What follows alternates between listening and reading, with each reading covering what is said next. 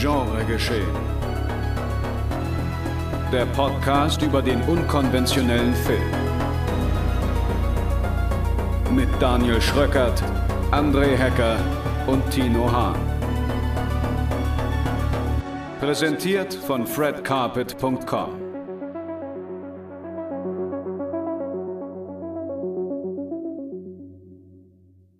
Einen schönen guten Tag, meine sehr verehrten Damen und Herren, liebe Zuhörerinnen und Zuhörer, liebe Genrefreunde und Genrefreundinnen. Herzlich willkommen zu einer weiteren Ausgabe Genregeschehen, Folge 32 an der Zahl und die kann ich natürlich nicht alleine bewältigen. Und somit sind wie immer an meiner Seite André Hecker. Moin, moin. Tino, The Digital Flipper Hahn. Hallo. Und meine Wenigkeit, ich heiße Daniel Schröckert. Wir heißen euch herzlich willkommen zu einer weiteren Ausgabe Genre geschehen hier bei Fred Carpet. Und das ist das heutige Programm.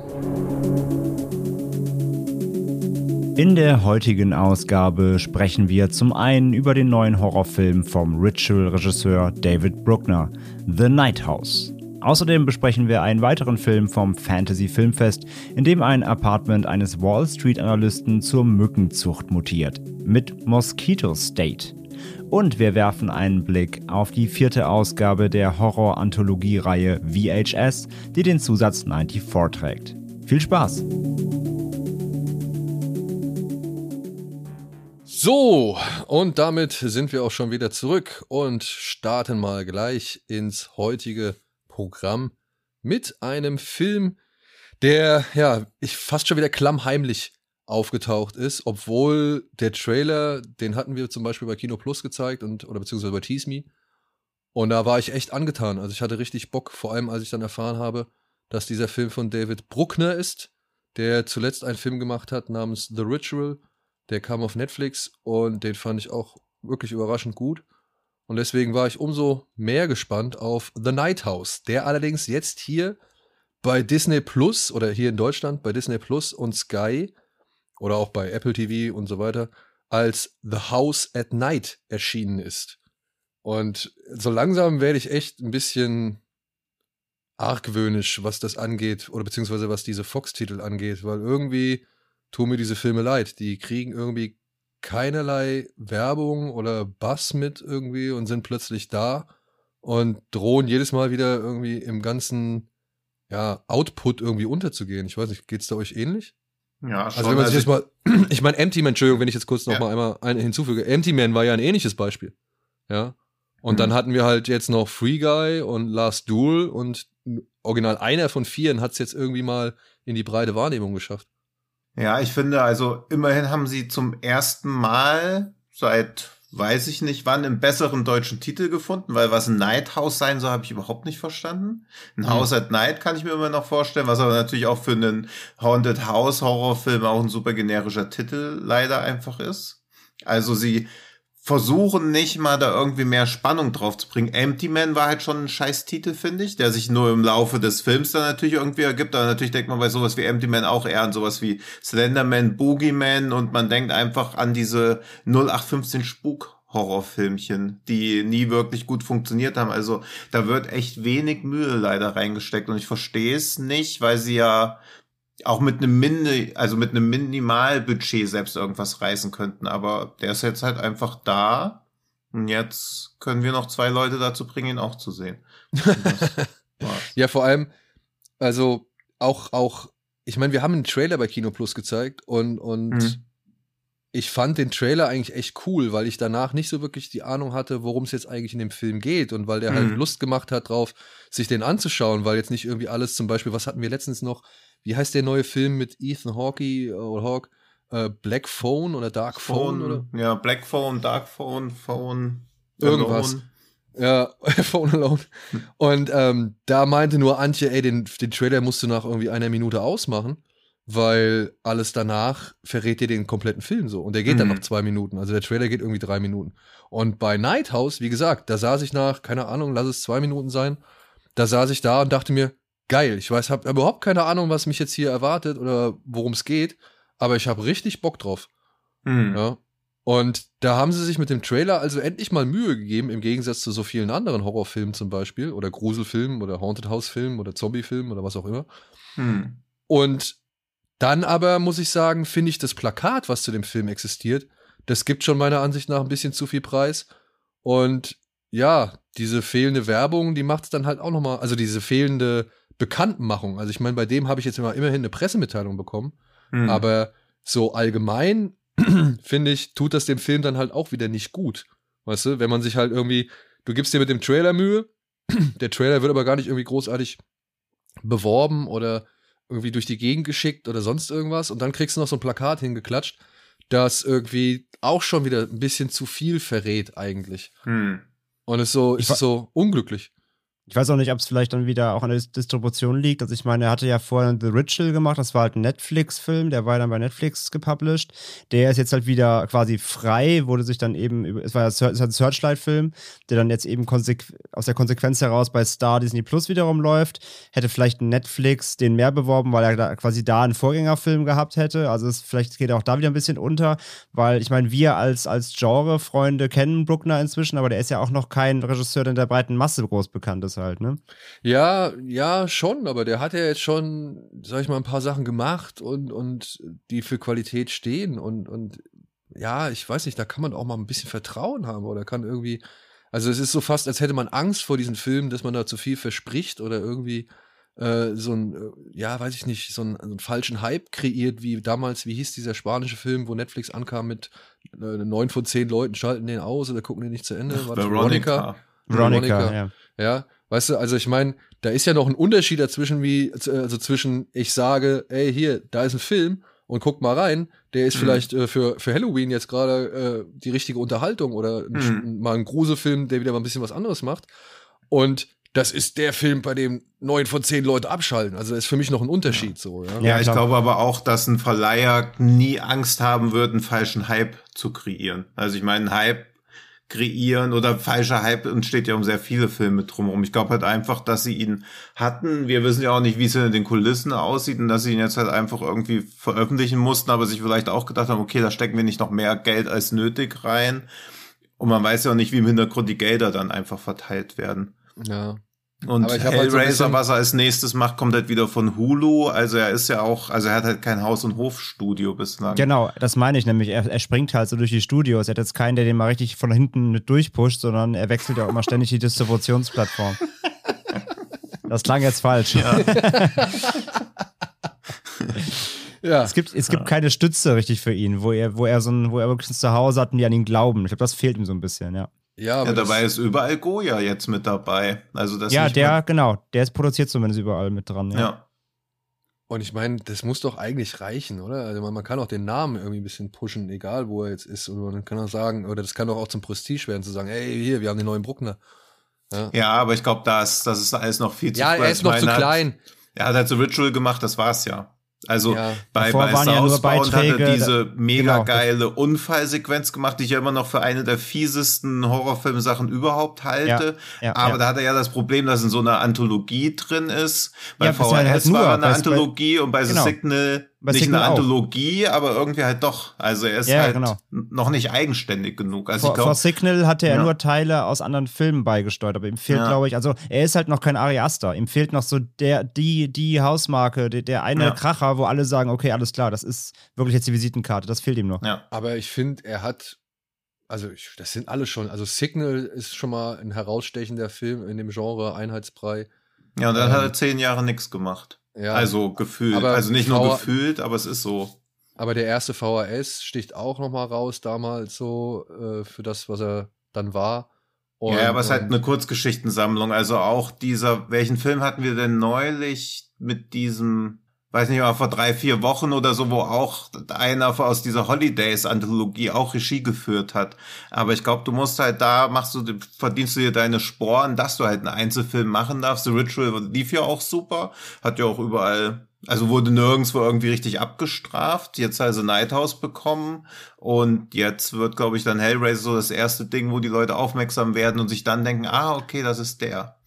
Naja, also die breite Masse, ne? Ich denke mal, Ja, wenn du ja. Horrorfilm-Fan bist und halt auch ein, sag ich mal, äh, ja, gute Anthologien zu geschätzen weißt, dann wirst du aber Signal, VHS und South, Southbound, oh, furchtbares Wort, ähm, wirst du aber wirklich auf dem, auf dem Schirm haben, so. Also das ist ja jetzt nichts, was irgendwie völlig unbekannt ist oder absolute Insider-Tipps, so. Nee, nee, absolut. Aber ich glaube halt wirklich, damit halt wirklich so ein, so ein, so ein Searchlight-Film dann auch das Marketingbudget kriegt und dann jetzt nochmal Mhm. richtig durchgepusht zu werden, dafür fehlt ihm so ein Hereditary einfach halt. Ne? Gebe ich euch recht, Ja. gebe ich euch recht. Ja. Aber so ein bisschen mehr Vertrauen hätte man in dem Mann schon zeigen können. Sehe ich auch so, klar. Ach so, ich ja, mag klar. ihn. Ich, find ja auch- ich bin Fan von ihm, sag ich. Ja. Ja, so. Womit wir bei der Handlung des nun neuen Films wären, die ich mal eben hier kurz zum Besten gebe. Als ihr Mann unerwartet stirbt, findet Beth sich allein in dem Haus am See wieder, das er für sie gebaut hat. Sie tut ihr Bestes, um den Schock zu verarbeiten und Ruhe zu bewahren, doch nachts wird sie von Albträumen heimgesucht. Visionen einer Präsenz im Haus verfolgen die Witwe. Schon bald beginnt Beth gegen den Rat ihrer Freunde nach Antworten in den Hinterlassenschaften ihres Mannes zu suchen und entdeckt dabei ebenso seltsame wie verstörende Geheimnisse. Ja, viel mehr darf man auch gar nicht sagen. Nee. Genau. Nur noch Aber- ein kurzer Rückblick. Also der Regisseur von The Signal hat jetzt auch diesen Broadcast, also einer von den anderen drei hat diesen Broadcast Signal Intrusion gemacht. Mhm. Da sagen wir auch nicht, ui, das ist ja vom Regisseur von The Signal. Den Ja, haben wir auch gut. komplett ignoriert. Nee, habe ich auch nur durch Zufall gesehen, weil Ja. ich den halt im Rahmen vom FFF äh, gesehen habe. Genau. Aber, also ist mir dann auch aufgefallen, aber erst nachdem ich ja ge- nachgeforscht habe. Ja. Genau. Ja, Ja, das du ist schon echt ein ja bisschen, also ich glaube, so Leute müsste man mehr auf dem Schirm haben, aber es sind leider auch inzwischen schon so viele Anthologien und so und dann gehen so viele Jahre ins Land. Also klar tut man den Leuten da Unrecht. Aber darüber Aber- sprechen wir gleich nochmal bei VHS nämlich dann nochmal. Ja, Ah. aber, aber daran merkt, aber trotzdem finde ich, das ist so, weiß ich nicht, ich kenne jetzt auch nicht alle Jungs aus diesem äh, The Void und, und wie heißt der andere Film? Menborg-Konstrukt da, ne? Also äh, die, die, der dann auch, was ich, der eine hat jetzt Psycho Gorman gemacht und so weiter und so fort. Aber wenn ich dann Hm. halt lese, ey, das ist einer von denen, die das und das und das gemacht haben oder da und da dabei waren, dann ist es für mich aber schon ein Indikator zu sagen, oh ja, da habe ich Bock drauf, da möchte ich jetzt gerne mal reingucken. Ja klar, so, das ist- so das Zünglein an der Waage, klar. Genau. Ja. Also deswegen, ich finde, da ist schon, also sowas jetzt auch gerade, wenn ich jetzt lese, Bruckner hat Ritual, Ritual gemacht, das wäre für mich der absolute Anreiz zu sagen, ja geil, da habe ich jetzt Bock auf The Night House. Ja.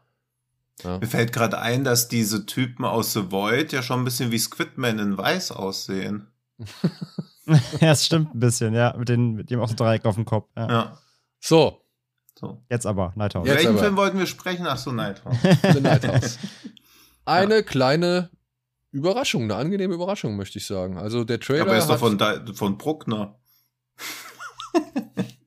Jetzt überrascht er dich doch auf einmal. Nein, mich hat überrascht, und das war jetzt das, was ich eigentlich sagen wollte. Achso, Entschuldigung. Mich hat überrascht, dass der Film anhand des Trailers eigentlich ja nicht wirklich preisgegeben hat, worum es geht. Mhm. Und dann aber halt das gute Gefühl, was man vom Trailer hatte, überraschenderweise dann auch gehalten hat. Mhm. Also ich hatte von Trailer her, hatte ich ein bisschen mehr in Richtung, ähm, ja, It Comes at Night gedacht.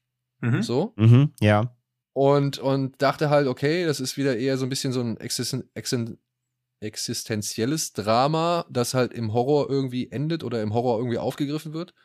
Und ja, hier ist es dann doch eher eine Art, wie soll man sagen, Bewältigungsdrama, was halt im Horror aufgegriffen wird oder mit Horrorelementen unterfüttert wird. Und das habe ich nicht so gesehen. Deswegen, das fand ich überraschend. Und dann halt, wie gesagt, dass der Film dann mit seiner Geschichte, die er erzählt, einen gewissen Grusel, eine gewisse Spannung, coole Bilder und, und wirklich ein paar echt schöne, unheimliche Momente äh, kreieren kann, fand ich dann doch alles in allem nochmal überraschend, weil wie oft haben wir es gehabt, dass jemand, der einen äh, guten Erstlingsfilm hingelegt hat, danach eher so ein bisschen in, ja, ja, ich weiß nicht, Business as usual oder Routine verfallen ist oder halt Mhm. so völlig übers Ziel hinausgeschossen ist, weil er halt zu ambitioniert an irgendwas rangegangen ist und dann ging es halt nach hinten los. Also, ne, das, deswegen, also finde ich das schon auch immer noch eine Überraschung, gerade bei Leuten wie uns, die ja halt nun mal viel gucken, Mhm. ja, und jetzt auch gerade durch die Festivals viel gesehen haben, wo auch immer Leute dabei waren, von denen hat man schon mal einen Film gesehen oder die hatten gerade ein richtig starkes Debüt und jetzt kommt der nächste Film und deswegen ist man gespannt drauf. Also dementsprechend finde ich überraschend nicht unbedingt das falsche Adjektiv in, dieser, in diesem Zusammenhang. Ja, stimmt. Da nehme ich mein Gespotte von vor zwei Minuten ja halbherzig zurück. nee, ich mochte den auch sehr gern und er schafft's wieder. Also ich finde, Bruckner hat eh ein geiles Auge für so visuelle Ideen oder wie ja. er irgendwas sehr effektiv in Szene setzt und da wie die Architektur des Hauses wieder in Szene gesetzt wird, ist super. Das mag ich eh immer sehr gern, wenn ein Horrorfilm irgendwie so mit der Architektur spielt und die noch so reinnimmt. Also das macht James Wan ja auch immer mega gut, finde ich, wie er die Räume ausnutzt. Und auch bei The Collector, finde ich, war das echt super geil umgesetzt, wie so die Architektur des Hauses so zur heimlichen Hauptdarsteller wird. Und ich finde, das ist bei, bei The Night House auch ähnlich. Deswegen finde ich ganz gut, dass es quasi auch titelgebend ist, aber ich finde so, dass es eigentlich schon, das Haus spielt die Hauptrolle. Ohne ja, dass es jetzt wie so ein Spukhaus dann wirklich ist, sondern schon irgendwie noch ein bisschen anders. Also wenn sie mir jetzt sagen würden, sie haben das Haus extra für den Film gebaut, wie es auch dabei zum Beispiel bei Parasite der Fall wäre, würde ich es auch sofort glauben.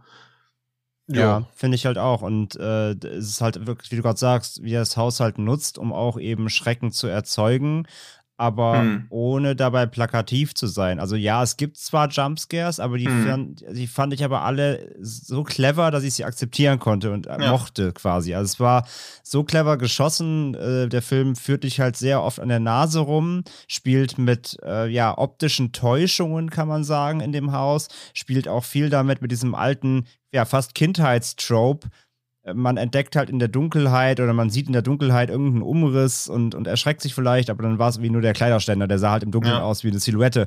Mit solchen Elementen spielt der Film ja ganz viel. Und das fand ich sehr, sehr clever, ähm, was auch eben gut zu der Idee oder dem Schrecken hinter dem Ganzen äh, passt, den wir jetzt natürlich jetzt nicht spoilern wollen, aber ähm, ich fand da die, die Mischung aus dem Thema des Films, und der Art, der, der audiovisuellen Art der, der Schreckensinszenierung, das hat gut zusammengepasst. Ähm, das, mhm. das hat gut gematcht, fand ich. Das hat er ja. wirklich gut, gut im Griff gehabt. Ich fand halt Rebecca Hall fand ich super. Wenn wir mal mhm. ein bisschen auf die Darstellung eingehen. Ich fand, sie hat eine super Performance hingelegt. Ich habe mir das total abgekauft. Ähm, ein, einmal auch dieses, ja, das Verarbeiten, das Grieven, so, dass das die Trauer, der, der, ja, dann um, aber das Umschwingen auch dann später in Wut und ähm, umso, mehr, umso mehr sie eben erfährt auch, wenn es in Wut, in Hass, in Verzweiflung umspringt, das habe ich ja komplett abgekauft. Ich fand sie richtig stark, muss ich echt sagen. Sie hat den Film da echt als Charakter gut getragen. Und ich fand dann den ganzen Aufbau, dass der Film sich auch wirklich Zeit lässt, um dieses äh, ja, man kann ja fast, ich, ich, es wirkte, ich muss auch sagen, es war nicht unbedingt direkt ein Horrorfilm, es war eher so ein Mystery-Thriller. Und ich mhm. fand diesen Thriller-Anteil darin auch sehr, sehr stark. Also es ging ja fast schon ein bisschen in die Richtung so, ähm, ah, wie, wie hieß der Film hier mit Richard Gere? Ähm, Schatten der Wahrheit? Das äh, Harrison Ford. Gere, Harrison Ford. Harrison Ford, genau, Harrison Ford. Äh, da war ich ein bisschen dran erinnert teilweise so, ne? mhm. ne? Weil du, du deckst was auf über einen Lebenspartner, der dich begleitet hat und du erfährst plötzlich Dinge, die du nicht geahnt hast und das mhm. verbunden mit diesem Verarbeiten und so weiter. Das hat gut funktioniert, fand ich. Ähm, aber dann komme ich auch gleich mal zu einem Kritikpunkt, den ich einfach mal reinwerfe, dann könnt ihr was daraus machen. Ich muss ja sagen, ich fand den Film so lange gut, bis er im letzten Drittel dann Dinge aufgemacht hat, die ich erst super spannend fand, die er aber dann nicht wirklich auserzählt. Ich finde, da hat der äh, Film ein paar Sachen liegen lassen, was, äh, was das Writing angeht, ein paar Ideen, die er aufmacht, aber nicht wirklich zu Ende führt, die Fäden. Und da hat er Potenzial leider liegen lassen, wo mir auch wieder, habe ich nachgeguckt, der Film ist ja nicht von Bruckner geschrieben. Das Drehbuch mhm. stammt ja von zwei anderen Autoren. Ist also nicht sein Buch, er ist nur verfilmt.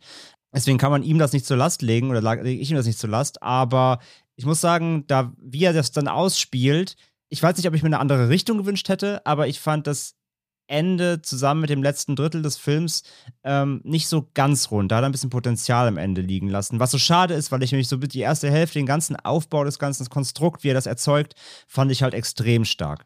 Hm. Ich finde nicht, dass er da Potenzial hat liegen lassen. Ich finde tatsächlich eher, also ich, also ich habe auch Probleme mit dem letzten Drittel weil er im letzten Drittel meiner Ansicht nach offensichtlicher und deutlicher wird, als er es müsste. Das, Auch, hat mich, ja. das hat mich immer so ein bisschen äh, wieder gestört, weil es gab halt immer mal wieder so Szenen, ja, die sind so, die, die kratzen so ein bisschen dann immer an der Suspension of Disbelief, so, was finde ich, was ich aber jetzt nicht so schlimm fand. Aber ja. äh, es gab dann wiederum Szenen, wo ich dachte, ah, oh, lasst es doch jetzt bitte unausgesprochen oder ähm, nutzt das Bild jetzt nicht unbedingt oder, oder ähm, zeig oder lass das weg, die Erklärung so, ja. Also da hätte ich ein bisschen dezenter noch gearbeitet. Denn ich gebe euch auch noch, also, weil, weil ich finde gerade die ersten beiden Drittel merkt man halt wirklich, wie geil der Mann eben mit dem ganz kleinen Möglichkeiten und, und Bildern Mhm. irgendwie arbeitet. Ja. Das, was Mhm. ihr schon gesagt habt. Ich musste halt zwischenzeitlich sehr oft an die Frau in Schwarz denken von Mhm. James Watkins, Ja. weil der hat's halt auch meiner Ansicht nach immer sehr geil geschafft, so, so, so bedrohliche Situationen oder irgendwelche optischen Täuschungen oder unheimlichen Wahrnehmungen aus der Umgebung heraus zu schälen, obwohl er halt einfach nur die Kamera in irgendwie in eine Ecke blicken lässt, so, weißt du? Mhm. Und wie er daraus immer irgendwie, du guckst hin und denkst dir, alles ganz normal. Und dann guckst du wieder hin und denkst dir, Moment mal, da war doch was. Ja, Ja, also, ja, ja. und, und. Diese, diese Art und Weise, das hat mich halt sehr stark an, an die Frau in Schwarz erinnert, weil da fand ich das auch schon so cool. Und das hat er hier am Anfang, die ersten beiden Drittel, super gemacht. Plus halt genau der Thriller-Plot, der halt irgendwie, wo ich halt auch immer da war, Moment, was ist jetzt? Und ah, könnte das so sein? Und ist das und das? Und oh ja, ich möchte aber schon wissen, was da irgendwie abgeht und so.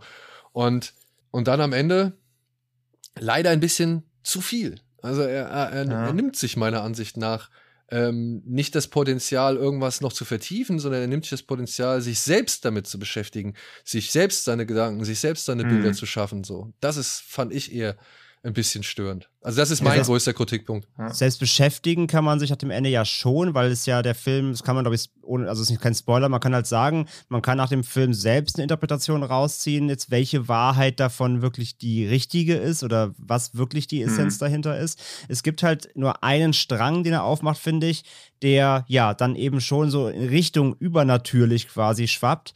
Ähm, den er halt quasi komplett offen lässt. Und den, diesen, diesen, diesen Strang fand ich an sich mega spannend, weil er aus dieser ganzen Geschichte schon ja noch was, noch eine ganz tiefere Ebene drunter gelegt hätte, die rückwirkend, wenn du nochmal komplett drüber nachdenkst, äh, daraus was wirklich extrem Kreatives und Eigenes gemacht hätten. Aber der Film lässt halt komplett offen, A, ob der überhaupt passiert ist oder ob das eben alles zu ihrem ähm, ja, seelischen, seelischen Trubel gehört, ihrer ganzen Mhm. Aufarbeitung gehört.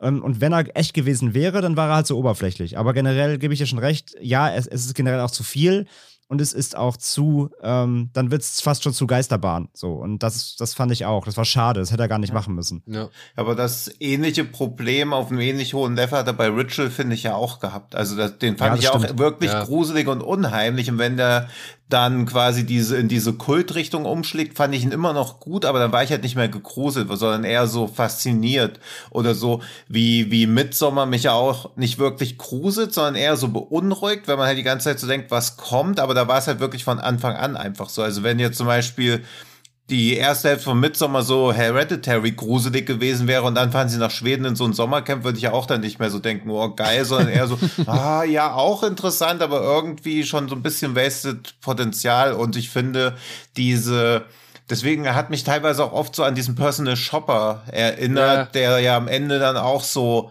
zwar angenehm vage bleibt, aber vorher auch mehr Drama war, während äh, The Night House ja schon eher reinrassiger Horrorfilm war und dann am Ende auf einmal wieder in dieses Trauer ist das wahre Monster, das wahre Böse oder so umschlägt, was halt Hereditary und Babadook schon gemacht haben. Und da finde ich es erfolgreicher umgesetzt. Und ich finde auch, machen wir einen Spoiler-Teil? Oder soll ich jetzt einfach einmal kurz eine Bemerkung machen? Und man skippt einfach 20 Nee, Sekunden. ich würde da jetzt ohne Spoiler bleiben, sonst kannst Okay, du gerne dann- mal kurz gleich. dann sagen machen wir den Spoiler-Part in mal dann kurz. 60 Ja. Minuten. Dass er sich diese, diese verschiedenen Interpretationen leider dann selber auch mit so einem coolen optischen Einfall auch wieder zunichte macht. Also das fand ich irgendwie, dass er sich selbst die Vielschichtigkeit dann nimmt, weil am Ende auch wieder diesen, na nicht so ein Twist oder so, aber wo man so denkt, ah okay, jetzt hast du es aber nochmal gezeigt, wie clever du eigentlich bist, anstatt es dann doch so angenehm offen zu lassen. Ja, das meine ich. Also das, Ja. das da hätte er darauf vielleicht noch verzichten können. Ja. Ja, es ist, es ist wie bei Ritual halt auch. Er baut halt in beiden Filmen, beginnt der Anfang halt, erzeugt er die Spannung und den Grusel durch das Unbekannte. Und das Ja. ist immer das Problem, dass das Unbekannte ist immer gruseliger als das, was du einfach dann siehst und begreifst. Und bei beiden Filmen ist ja so, dass dann irgendwann umschwingt in, guck mal, das ist es übrigens. Also zumindest- das habe ich ja mal bei Filmfights Elemente. gesagt, dass das Ja. Unbekannte das Gruseligste ist, da wurde ich ausgelacht. Nee, das sehe ich komplett auch so. Ich auch Das so, ist- ich weiß. Also, der, also, also nur deswegen funktioniert ja auch Lovecraft und so, so, weil die Arsch, das ist ja alles damit da spielen. Nur mein größtes Rocket Beans Trauma nochmal aufkratzen. das machen beide Filme. Das macht Nighthouse halt genauso und deswegen, ja, da wird es halt dann, finde ich, auch zu konkret, aber gleichzeitig eben ist es trotzdem am Ende wieder so vage, dass du denkst, ja, aber was ist es denn jetzt eigentlich? Mhm. Also da muss ich entscheiden, finde ich, hätte sich entscheiden müssen, oder ja, die Writer hätten sich entscheiden müssen, meiner Meinung nach, ähm, möchte ich wirklich die komplette Interpretation freilassen, dann mach weniger, mach's reduzierter oder komm richtig auf den Punkt und mach dann noch so ein richtiges Mindfuck-Fest von mir so am Ende, aber spiel es dann auch aus. Das macht der Film beides nicht. Deswegen, das ist mein Kritikpunkt. Aber bis dahin ist es wirklich schon echt ein richtig starker Film. Ja. Ja. Und dann auch im Nachhall, ja, im Nachhall wirklich finster. Also, Rebecca sich Hall so, heißt die. bitte was? die heißt Rebecca ja. Hall, nicht Nachhall. Ich wollte ihn extra nicht machen, aber mir war es schon wieder klar. Tut mir leid. Ihr seid so. Ja. Gut, dann werden wir doch jetzt. Wie Nighthouse. Also wir Ähm, empfehlen auf nee. jeden Fall Nighthouse, egal ob Sky, Disney Plus oder Apple oder Amazon. Guckt ihn euch an. Es ist wirklich mal Ja. wieder ein schöner Gruselfilm, äh, der halt wirklich selbst auch ja die die alten Hasen, sage ich mal, zufriedenstellen so, könnte. Mhm. Dann, Sollte. dann würde ich auch sagen, Tino, äh, jetzt einmal Achtung, Spoiler. Sag doch gerne mal, was du sagen wolltest. Dann machen wir jetzt einmal kurz Spoiler-Part für den wir alle schon gesehen haben. Naja, ganz am Ende sieht man doch dieses Dingwesen, was auch immer auf dem Boot sitzen, was sich Ja, da so so aus Schatten. diesen, Genau. ja, aus diesen Rinkelwellen, wie heißt das denn? Spiegelung, Reflexion aus dem See. Nee. Rinkelwellen ist schon richtig. Ja, ja. Ja. Und wo man halt bis dahin dachte, ach ja, bleibt angenehm offen. Natürlich wird man schon eher so einen Horrorfilm in so eine Horrorrichtung interpretieren und dann sieht man es da am Ende dann halt nochmal, wo man so denkt, ja, okay, so war es halt. Und, Und dadurch, das dass der so- Film vorher ja auch gar nicht so wirklich dran interessiert ist, irgendwas wirklich aufzuklären. Also er ist ja nicht so, dass sie so straight irgendwas so analysieren oder so. Also es ist ja auch immer schon so ein bisschen so ein Rumgetrifte, fand ich das dann Sie wieder stolpert zu halt nur über die, ja. über die Dinge und das ist ja, Ja, auch ja. richtig so. Sie ist ja nicht, sie ist ja keine, sie investigated ja nicht. Sie will einfach mehr über ihren Mann Genau. rausfinden, Ja, ja. weil sie halt durch Zufall auf so die Dinge stößt. Genau. Ja. Und also, dann werde ich auch nochmal konkret, also diese ganze Thematik von wegen, der Mann äh, wollte sie, also ihr Mann wollte sie eigentlich die ganze Zeit beschützen vor irgendeinem Wesen und deswegen bringt er halt Frauen um, die so aussehen wie sie, um sie als Opfer darzubieten. Diese, also diesen ganzen Strang per se halt super spannend, aber ich finde halt, das wird trotzdem, dieser Part, wie viel nimmt der ein? Acht Minuten im Film oder so? Das wird so schnell dann eingeführt Ja. und dann gleichzeitig auch schon wieder beendet. Und am Ende, wie gesagt, dadurch, dass sie auf dieses Boot starrt und ja auch sich selbst sagt, so da ist nichts, ähm, finde ich, macht der Film trotzdem schon wieder so vage, lässt das dann trotzdem offen so. Ist es denn wirklich passiert? Gab es dieses Monster? Gab es die ganzen Toten? Also du kannst den ganzen Film auch wirklich ja komplett wieder so interpretieren. Nee, es war alles in ihrem Kopf. Sie ist halt komplett fertig mit der Ja. Welt, weil das passiert ist und so. Ich fand das am Ende so unrund, dass er da wirklich Ja. dann so schwammig wird, aber mit so vielen Möglichkeiten. Das fand ich irgendwie, hat mir, war Ja. nicht greifbar genug. am Ja. Ja, das wäre und diese, Nee, es wäre auch noch diese Aber- schöne Stockholm-Syndrom-Interpretation auch möglich, dass sie sich das nur hininterpretiert, dass er halt sie von einem Monster beschützen will, aber in Wirklichkeit hat er die halt nur getötet, um sie nicht Ist zu er ein töten. Monster. Ja. Ja, eben, Ja, also dieses, wie halt bei diesem, wie heißt der sehr schön aussehende Schauspieler aus Baywatch? Nicht David Hasselhoff aus dem Neuen? Zac Efron. Zac Efron. Genau, der auch in diesem Serienkiller-Film gespielt hat, wo er auch immer Frauen umbringt, die so aussehen wie seine Frau und die dann realisiert, scheiße, Ja, der ich Ted Bundy-Film. ja, genau. So hätte das ja auch quasi sein können, dass sie am Ende sich das so komplett hinspinnt, um irgendwie damit leben zu können, dass er eigentlich mit einem Serienkiller zusammen war. Und es nicht bemerkt hat. Ja.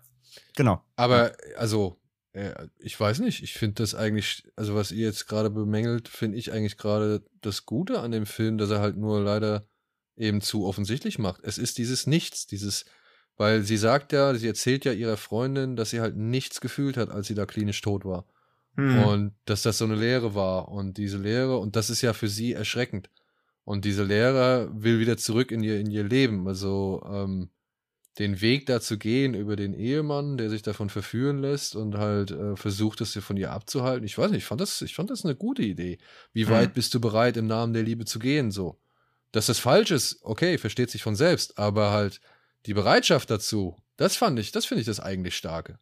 Ja. Hm. Und da muss ich das nichts, muss ich halt am Ende nicht nochmal sehen, weil der Satz wäre an sich stark genug gewesen, weil er, der, das ist ja der, der Nachbar, Hm. der fragt, ey, warum guck, was guckst du da hin? Da ist doch nichts. Und Ja. da ist das nichts. Und das fand ich eigentlich als, als äh, Schlusssatz, fand ich das richtig super. Hm. Aber durch diesen schwarzen Schatten da, muss ich sagen, ja, da hat er halt irgendwie dem Ganzen seine Wucht genommen oder sein, sein Mysterium so. Hm. Und stimmt. ähm, dass das halt nicht so lang ausgeht, also ich fand es trotzdem, ich fand es super spannend, äh, dass, dass der Mann da versucht hat, eben mit der Spiegelung seines Hauses diesen Dämon oder diese, diese Entität oder dieses Nichts halt eben reinzulegen, so, weil er schon begriffen hat, dass da irgendeine Präsenz ist, die versucht, äh, ihrer Frau zu schaden oder seiner Frau zu schaden, Entschuldigung. Ich mhm. fand das, ich finde das, äh, finde ich eigentlich echt ein starkes Ding. Aber zu offensichtlich. Und für ja. mich gibt es da auch nicht so, so viele Interpretationsspielräume so, ja. Und ob dieses Nichts jetzt sichtbar ist oder einfach nur irgendwie der, der, weiß ich nicht, der Schmerz, der einen nicht loslässt, die Trauer, die einen nicht loslässt, der, der Wahn, der einen irgendwie immer weiter verfolgt und irgendwie einem Dinge in den Kopf setzt, die man gar nicht da haben will, so fine by me. Kann ich alles irgendwie, da finde ich, finde ich gut, wenn man das so sieht oder wenn das irgendwie eine Interpretation von irgendjemand ist. Aber ich finde, äh, der Regisseur lässt einem nicht so viel Interpretation. Mhm. Also er, er manifestiert es ja. halt. That's true. Ja. Aber trotzdem, wie gesagt, Empfehlung. Ja. Empfehlung auf jeden Fall, ja. ja. Gut, kommen wir zu unserem nächsten Film, der gerade auf dem Fantasy Filmfest entweder gelaufen ist oder noch verfügbar ist oder läuft. Er heißt Mosquito State und stammt von einem Mann, und ich hoffe, er nimmt es mir nicht übel, wie ich ihn jetzt ausspreche. Er heißt Philipp Jan Rümja. Ich, wir, Close enough. Ja, wir vermuten, er ist Pole. er ist Pole. Er ist Hab Pole? nachgeschaut, ja, ja. Okay, aber er ist Pole, genau, aber wie man den Namen wirklich, genau, wie ja. man den Namen wirklich ausspricht. R-Y-M-S-Z-A. Ja, können wir jetzt nur mutmaßen, deswegen wollen wir es bei Philipp Jan belassen. und Philipp Jan hat einen Film gedreht, in dem es um folgende Geschichte geht. Isoliert in seinem schlichten Penthouse mit Blick auf den Central Park sieht der besessene Wall Street Datenanalyst Richard Boker unheilvolle Muster.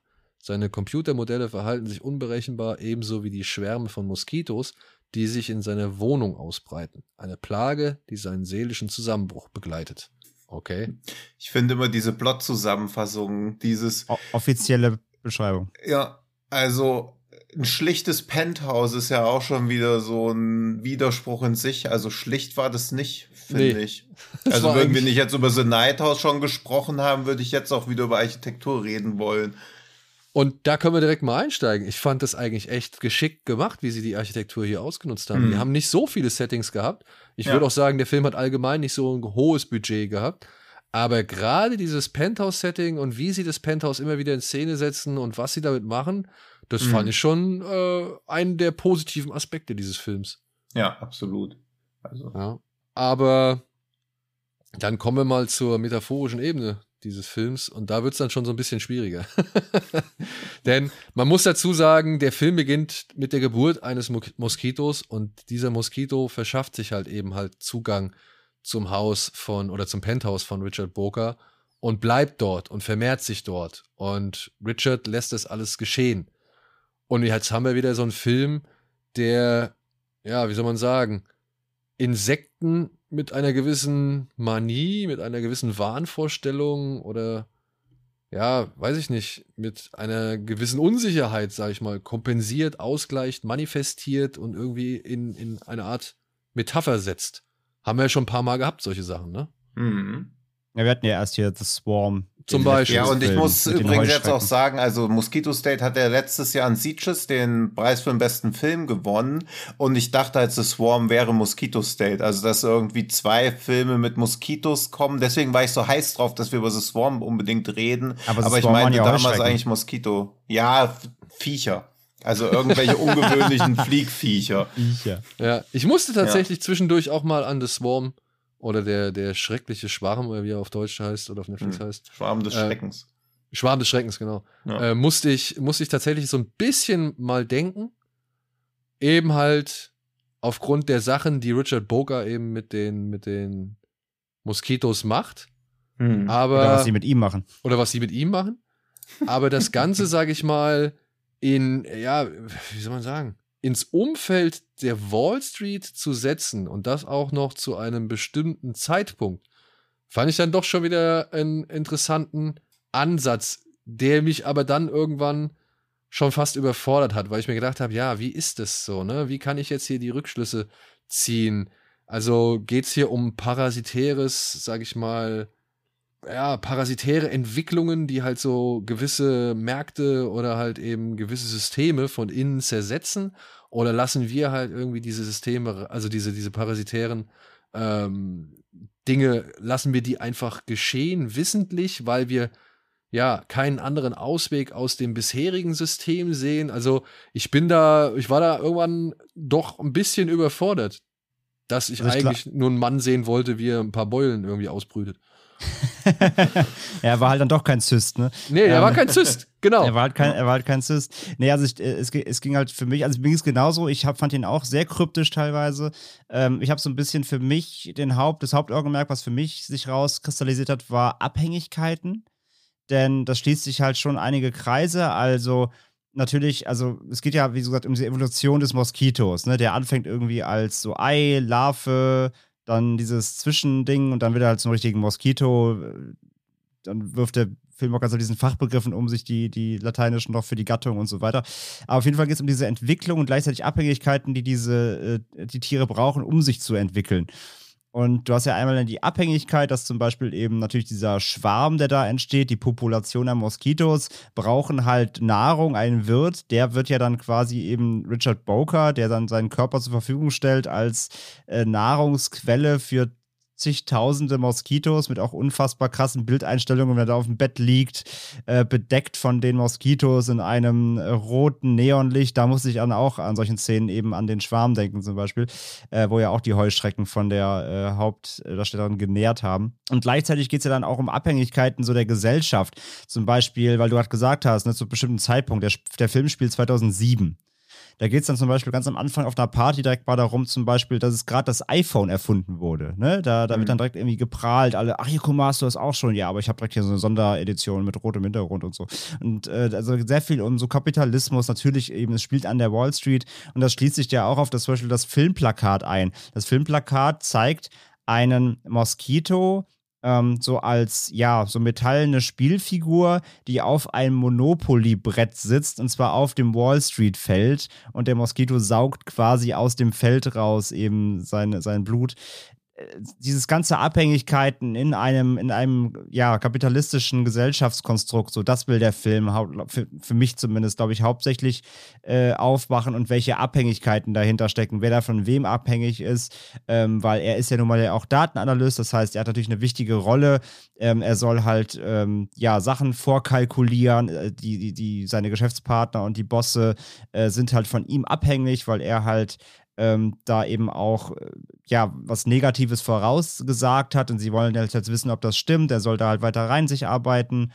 Äh, also da geht es wieder um Abhängigkeiten und gleichzeitig macht der Film ja dann auch noch eine ja, nicht gerade glaubhafte, aber die dient halt auch eher, glaube ich, mehr dem, dem Symbolismus als eigentlich der Charakter Charakterisierung eine Liebesgeschichte auch noch auf zwischen eben Richard Boker und einer jungen Dame, die auch da eben an der Wall Street arbeitet. Also mein Kernaspekt, den ich da rausgezogen habe aus dem ganzen Ding, waren so Abhängigkeiten. Hm. Ja, finde ich auch. Also, und der ist natürlich, also ich verstehe auch, wenn der für viele eher frustrierend wirkt, dass es halt wieder ein reiner Stimmungs- und Atmosphäre-Film ist. Ja, also, ja. er ist ja wenig daran erklärt, eindeutige Indizien für irgendwas zu geben. Deswegen ist halt so ein bisschen, weiß nicht, so eine Mischung aus oder wenn, keine Ahnung, wenn irgendwie Melancholia von David Cronenberg verfilmt worden wäre oder wenn Darren Aronofsky The Fly gemacht hätte, so am ehesten ja, kann man das, glaube ich, irgendwie ja. vorstellen, weil halt P von Aronofsky hat ja einen ähnlichen Charakter, finde ich. Und dann kommt halt noch dieser Body-Horror irgendwie ins Spiel mit den Moskitos. Ja. Und er ist ja eigentlich auch die ganze Zeit so ein Außenseiter. Und ich glaube nicht, dass das wie bei diesem Willard war das, wo er mit diesen Ratten sich anfreundet, also wo ein Außenseiter sich mit parasitären Tieren anfreundet. Also ich glaube, fand nicht, dass er und die Moskitos in so einer wirklichen Symbiose sich befunden haben, sondern es war schon eher ja eine Zweckgemeinschaft oder so. Also auch mhm. so, weil ihm ja auch jederzeit bewusst war, dass die Moskitos ihn nicht erkennen oder dass sie quasi keine emotionale Bindung zu ihm haben. Also dass sie ihn quasi auch einfach nur als ja, als wird oder so sehen, während er halt auch in gewisser Weise einen Vorteil aus ihnen rausziehen kann. Also es ist halt ein reiner Atmosphärefilm, wer da, glaube ich, eine stringente Handlung haben will, die auf ein eindeutiges Ende hinausläuft, wird da, glaube ich, schon sehr frustriert sein. Aber Rümschmar oder wie auch immer der Regisseur heißt, hat ja auch 2018 an dieser Restaurierung von diesem Orson Welles The Other Side of the Wind mitgearbeitet. Also da merkt man schon, glaube ich, so ein bisschen, wo sein Interesse hingeht. Also nicht klare Geschichten erzählen, sondern halt eher eine Atmosphäre aufbauen. Und wenn man sich von sowas wegtragen lässt, finde ich, funktioniert Mosquito State super gut. Aber wenn man nach einer Viertelstunde ungeduldig wird, dann ist es ähnlich angenehm, wie wenn man ein Moskito im Zimmer hat nachts. Ja, genau, nachts, ja. Und versucht einzupinnen. Ja. Aber jetzt, ich sehe das auch mit den Abhängigkeiten. Trotzdem sind es Abhängigkeiten, für die wir uns freiwillig entschieden haben. Ne? Also diese Abhängigkeiten sind immer wieder abhängig davon, dass wir, naja, sie zulassen. Ja? ja, aber du entscheidest dich ja für alles in deinem Leben freiwillig, bis es halt eben nicht mehr freiwillig ist, weil du halt abhängig bist. Also für, dein erste, für deine erste Heroinspritze entscheidest du dich ja auch. Oder hast du dich doch auch damals freiwillig entschieden, oder nicht? Ja, hat ja, die. Eddie einfach reingerammt. Nee, die hat er mir einfach reingerammt, Ja. als ich irgendwie im Vollsuff auf der Party lag. Ja. Das, Äh. deswegen, das finde ich so, aber man sieht halt auch nicht, wie er überhaupt dahin gekommen ist. Deswegen, also ich finde, ein bisschen hat's auch sowas, weiß nicht, auch so ein bisschen Ex Machina-mäßig, nur dass die Moskitos irgendwie sein, wie hieß sie? Fuck, ich hab's vergessen. Aber auch so, so ein bisschen so, so ein Ex Machina Body Horror Ding. Also ich habe ganz viele Vibes da irgendwie von anderen Filmen, ohne dass ich auch nur annähernd sagen möchte jetzt, dass der Film sich von irgendwas inspirieren lässt oder irgendwas klaut. Also ich finde ihn schon extrem eigenständig, aber ich musste auch die ganze Zeit an andere Filme denken. Ja, aber ich finde das in so einem Punkt oder in dem Punkt äh, tatsächlich nicht schlimm. Also, weil da nicht eins zu eins Szenen Hm. kopiert worden sind, sondern eher nur die Themen und irgendwie die, die Stimmungen an andere Filme erinnern. Und Mhm. nicht unbedingt die Bilder oder irgendwie direkte Handlungen oder Sätze, weißt du? Also, ich finde, da kann man schon Hm. voneinander trennen. Aber Ja. ich muss sagen, also natürlich die, dieses, äh, die Zeit und eben dieses Umfeld, das hat mich dann halt trotzdem noch mal so ein bisschen drauf rumdenken lassen. Und Hm. dann hast du ja seinen Kollegen und ähm, der ist ja schon, sag ich mal, wie eben der Moskito in ein bisher perfektes, cleanes, komplett aufeinander abgestimmtes System mit vielleicht kleinen Unebenheiten hier und da, Hm. wie zum Beispiel symbolisiert durch seine Wohnung, wo der Stuhl nicht an der richtigen Stelle steht oder so, ähm, symbolisiert wird. Und da ist halt auch dann dieser, äh, sag ich mal, Arbeitskollege, der halt, ja, das System missbraucht hat oder der sich da irgendwie reingedrängt hat und dann halt eben äh, eine Kettenreaktion auslöst oder halt irgendwie verschiedene Sachen negativ beeinflusst hat. Und um das auszugleichen, hat er jetzt halt eben eine weitere Abhängigkeit irgendwie, oder hat er diese Abhängigkeit Mhm. zugelassen, so, ja, weil er Ja. halt darin eben die Chance sieht, das System wieder auszugleichen, so, ja. Ja. Das, also, wie Also- gesagt, es ist alles kryptisch, aber irgendwie finde ich, kann man da auch Aber- in die Richtungen denken. Weil für mich hat sich so oder so interpretieren, müssen wir jetzt schon wieder einen Spoiler machen, weil so würde Ja, ich. ich glaube, bei dem Film ist es nicht so wild. Also, das Ja. ist so kryptisch. ja. Weil das Ende für mich sehe ich eher so, dass sie ja auch in diesen Abhängigkeiten drin sind, aber diese Entscheidung zu einem Wirtskörper zu werden, ist ja eine freie Entscheidung, die er trifft. Also quasi seine einzige freie Entscheidung, die auch gar nicht diesem kapitalistischen Grundgedanken unterlegen ist, weil das finde ich halt eine schöne, also oder eine, eine sehr frustrierende und bittere Erkenntnis des Films, dass das rationalste oder so, was du als Mensch machen kannst, der in so einer Gesellschaft lebt, dich ja quasi als Brutkörper oder als Grundlage für ein Ökosystem für einen wesentlich reineren Organismus irgendwie zu übereignen. Ja, oder halt, um halt Tabula Rasa zu machen, ne? Ja. Das ist ja, das ist ja halt auch so das Ding, dass er halt keine andere Wahl mehr darin sieht, als erstmal reinen Tisch zu machen, was für ziemlich Ja. viele Menschen ziemlich scheiße sein kann. ja. Aber auch Hm. ich würde sagen, wenn man Lust hat auf einen Film mit Stimmungen und Schwingungen und halt ein bisschen Gehirnfutter am Ende, der dann halt hier und da auch noch mal ein bisschen ekelhaft ist, dann ist äh, Mosquito State eigentlich ein ganz empfehlenswerter Film. Aber wer jetzt hier wirklich auf eine stringente Handlung mit Druck und Tempo aus ist, der wird hier bitter enttäuscht. Also dann, der sollte eigentlich einen weiten Bogen um diesen Film machen. Ja.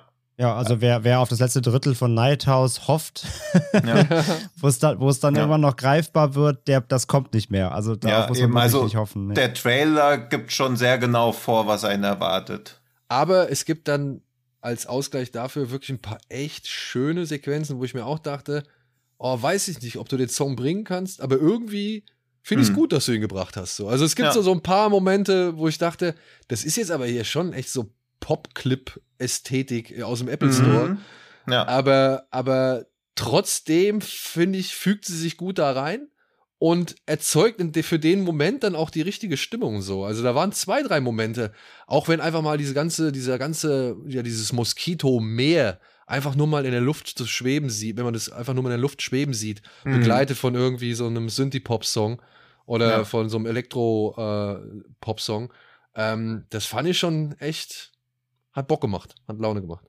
Ja, aber auch halt, ne, die, äh, apropos Moskitos an sich halt auch, ja, also man, man überlegt, ähm, das war gerade einfach nur runtergebrochen auf nur diese Ebene. Wenn man zu Hause im Bett liegt, ja, man hört irgendwie ab und zu mal in seinem Ohr so, mhm. da bist du schon so genervt, denkst du, Alter. Und dann stell dir mal vor, du hast davon irgendwie 20.000 in der Bude. Ja gut, aber dann ist ja dementsprechend laut. Dann kannst du ja. auch nicht mehr wirklich irgendwie, da musst du auch, da weißt du, okay, die sind da hinten in der Ecke. ja, das, das, man sieht sie ja jetzt kräftig, ja, das ja. stimmt. Aber das fand ich auch, ich fand es schon sehr unangenehm teilweise, wenn die da durch die Gegend schwirren. Und das hat er, das hat er auch gut. Ich fand der Anfang, der Anfang, wenn, der, wenn dieser Moskito geboren wird und dann in das Gebäude reinfliegt zu dieser Party, dachte ich erst so, boah, das ist irgendwie alles ein bisschen uncanny, schon so ein bisschen. Aber dann setzt auch da wieder, weil du eben die Musik äh, und die Songs äh, benannt hast, auch da sitzt dann plötzlich irgend so ein, so ein, so ein, so ein, so ein Track ein, so, so, so ein Treiben, dann war ich so, das ist eigentlich ganz cool. Ja, genau. Ja. Also die Musik wirkt immer so, hä, deplatziert, aber dann denkst du, nee, aber ist eigentlich gut. also es ist ganz, ganz seltsam. Also äh, sollte disharmonisch sein, aber funktioniert irgendwie. Ey, ja. und glaubt ihr, diese eine Sequenz, die sie zeigen, wie so ein Moskito Eier legt, war das ein Trick oder war das einfach eine wirklich ganz, ganz krasse Hochnahaufnahme, also hochaufgelöste Nahaufnahme? Das habe ich mich ehrlicherweise öfter gefragt wo ja, da das jetzt ist ja eigentlich das Makroaufnahmen oder größte Kompliment, was man Special Effects eigentlich machen kann. Weil jeden, also jedenfalls hat der Film sau viele Awards oder Nominierungen bekommen für Special Effects. Deswegen gehe ich davon aus, dass es Effekte waren, weil sonst wären die Awards relativ easy verdient gewesen. ja, aber ey, wirklich, also manche hm. Szenen, also klar, wenn der Moskito da durch den, durch den Schacht fliegt und dann auf die Party hm. fliegt und so, okay, I get it, das war schon ein Trick. Sah aber gut ja. aus, also beziehungsweise durch diese unschärfe Spiele, Spielereien, die sie dann halt mm, damit genau. verbunden haben, fand ich das relativ passend und hatte zu dem Moment auch noch so einen ja eher überhöhten, sag ich mal, äh, Ton, ja, also von mm. der mhm. Inszenierung. Dementsprechend fand ich das nicht schlimm, aber dann allein, ja, wenn er da in diesem, wenn, wenn dieser Moskito oder die Moskito-Mutter, wie auch immer man das bezeichnet, äh, in dem Glas dann sitzt und dann die Eier legt, so, wo ich gedacht habe, ist das jetzt wirklich ein echtes Vieh, das Eier legt? Oder mhm. haben sie das auch nochmal digital getrickst? So, also fand ich wirklich gut. Und wirklich und gut. Das, das, ist, ja, das ist halt so ein Film, wo ich mir den Regisseur danach auf jeden Fall auf die Watchliste setze und sehen will, was er noch gemacht hat. Ja, ja, ja. auf jeden Fall. Gehe ich mit. Gehe ich mit. So, und ich hoffe, ihr geht jetzt mit. Denn Und wir wollen euch, euch auch Filme auf die Watchliste. Setzt euch nämlich Filme auf die Watchliste, denn wir wollen ein paar kurze Worte zu unserem neuen Freund und Sponsor KinoOnDemand.com verlieren. Das ist eine deutsche Streaming-Plattform, auf der man allerlei Filme streamen kann. Aber der Unterschied zu so vielen anderen Streaming-Plattformen ist, es gibt hier kein Abo-Modell, Abo-Modell, sondern man bezahlt einfach nur pro Film. Richtig? Genau vollkommen korrekt. Man zahlt für einen Film, man sucht sich aus, man geht keinerlei Verpflichtungen ein und äh, guckt einfach nur, was man möchte und dann ist gut. Genau. Kann man glotzen auf dem PC, auf dem Desktop, auf dem Smartphone, auf dem Tablet und ich hoffe, der eine oder andere Smart TV wird vielleicht auch noch eine App oder eine Möglichkeit haben. Aber also es gibt, genau, es gibt, es gibt eine App auf jeden Fall für Mobile, ja. Ja. Und das musst du jetzt mir mal kurz erklären. Beim ersten und jedem fünften geliehenen Film erhält man einen 5 Euro Kinogutschein. Das heißt, genau. den ersten Film, den ich mir ausleihe und den fünften Film, den ich mir ausleihe, habe ich 10 Euro. Kriegst du einen Kinogutschein, den du überall, genau, in jedem Kino einlösen kannst. Ja, geil. Weil die Kinoplatt, weil die Plattform eben dadurch mal entstanden ist, dass man eben wirklich quasi sich mit Kinos vernetzen wollte und man will halt die Leute zwar animieren, natürlich auf der Plattform Filme zu schauen, weil es natürlich bequem ist und viele streamen ja auch gerne, aber es ist eben eine Plattform, die eng mit den Kinos zusammenarbeitet und deswegen möchte man weiterhin die Kinos supporten, trotz des Streaming-Angebots und daher vergibt man eben diese Kinogutscheine, um die Leute trotzdem an zu animieren, ins Kino zu gehen. Das ist auf jeden Fall eine gute Sache und an der wollen wir uns auch ein bisschen beteiligen, denn wir haben uns mal durch das Programm von Kino on Demand gearbeitet und haben eine kleine Liste zusammengestellt. Und ja, die könnt ihr euch quasi ebenfalls auf kinoondemand.com anschauen und abarbeiten. Also wir haben so ein bisschen mal geguckt, was da ist und haben so Sachen zusammengetragen wie Beasts of the Southern Wild, von, wie heißt der, Ben? Benlin, Zain Benlin. Kann es leider auch nur Zeitlin, noch phonetisch, Zeitlin, ja, ja, ja. phonetisch wiedergeben. Ein Film, der auch schon auf dem Fantasy Filmfest lief, eine, wie soll man sagen, Südstaaten-Märchen-Odyssee eines kleinen Mädchens auf der Suche nach ihrer Mutter, wenn ich das noch richtig in Erinnerung habe. Ich finde es einer der Filme, von denen ich dachte, dass der so ein unendlicher Klassiker wird, der dann erstaunlich schnell wieder komplett so aus dem kollektiven Gedächtnis verschwunden ist. Ja, Also ich meine, er war für vier Oscars nominiert, hat 90 Awards weltweit gewonnen, jetzt spielt er überhaupt keinerlei Rolle mehr. Und das Mädchen war so toll. Ja, Also, die hat, glaube ich, noch einen Film mit Will Smith gemacht und danach hat man jetzt auch nicht mehr so viel von ihr gehört. Ich glaube, sie spielt jetzt Nee. in ein, zwei Serien mit, wenn ich das richtig in Erinnerung habe. Ja, oder dann gibt es da noch Bohnenstange, Beanpole, ein Film von einem jungen russischen oder polnischen Regisseur, der wirkt, als wäre es ein sehr alter russischer oder polnischer Regisseur, der hier gerade sein Lebenswerk vollbracht hat. Eine, Tilda Swinton, ne? nee, die Dame sieht, sieht nur so ähnlich Sieht aus. sieht sieht nur so ähnlich aus? Achso, ich habe die, nämlich nie ges- ich hab die nämlich nie gesehen. Shaming. Nee, nee, Ich dachte, also ich dachte mal, das wäre Tilda Swinton. Nee, nee, spannend. komplett unbe oder für uns unbekannte Schauspieler. Ja. Also in, Pro äh, in Russland bekannt, aber jetzt auch nicht so überbekannt. Nee, aber auf dem Cover sieht schon sehr, also das, das wird sie, glaube ich, als Kompliment nehmen. Aber wie wir alle wissen, ist das natürlich Viktoria Mischoschinenko. Genau. Achso, ja, fast. Die close hier- enough, ne? die hier das Porträt einer ja, seelisch vernarbten Zwei-Meter-Frau in Leningrad während des Zweiten Weltkriegs äh, spielt. Und Hm. wir lernen halt so ein bisschen ja, ihr Schicksal kennen. Sie sollte auf das Kind ihrer Freundin aufpassen, die, glaube ich, noch Soldatin oder im Krieg war. Und Hm. äh, die kommt dann irgendwann zurück und muss feststellen, dass es halt zu tragischen Entscheidungen gekommen ist, für die man aber halt auch nie wirklich jemandem die Schuld geben kann, denn das, was passiert ist, hat ebenfalls mit dem Krieg zu tun. Und naja, also ist ein echt, es ist ein bitterer Film, trauriger Film, aber wirklich auch ein echt gut inszenierter Film, ein, ein gut gespielter Film, der einem auch echt an die Nieren gehen kann, wenn man sich denn darauf einlassen will. Und das sieht halt so unglaublich gut aus. Der Regisseur ist 1991 gestorben und das Projekt, was er, äh, geboren, habe ich gestorben jetzt gerade gesagt? ja, gestorben. Gott, Gott im Himmel. 1991 geboren. Und das Projekt, was er als nächstes macht, ist halt die Last of Us Serie. Also Stimmt, ja. da Ja. hat er sich mit Bodenstange auch nicht wirklich empfohlen für, also visuell auf jeden Fall, inhaltlich nicht, aber schon eine steile Karriere. Also nach Bodenstange dann direkt Last of Us. Bin sehr gespannt, weil Ja. vorher hat mich die Serie jetzt nicht so interessiert, aber seitdem ich gehört habe, dass er das macht, bin ich heiß. Ja, und dann, wie gesagt, haben wir noch viele weitere Filme zusammengestellt. Kahlschlag zum Beispiel, ein deutscher Thriller aus Mecklenburg-Vorpommern.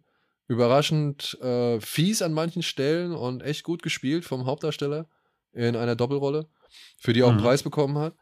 Und äh, den wir dann auch, äh, sag ich mal, bei, bei Rocket Beans und Kino Plus als Telekollektiv gezeigt haben. Dann gibt es aber natürlich auch noch echt bekannte Filme. Also wir haben irgendwie auch richtig große Namen dabei, wie zum Beispiel Apocalypse, Now, Melancholia von Lars von Trier, Memories of Murder, Monos, den wir auch schon an diversen Stellen besprochen haben, Pelikanblut, Shoplifters, der japanische, von, wie heißt der?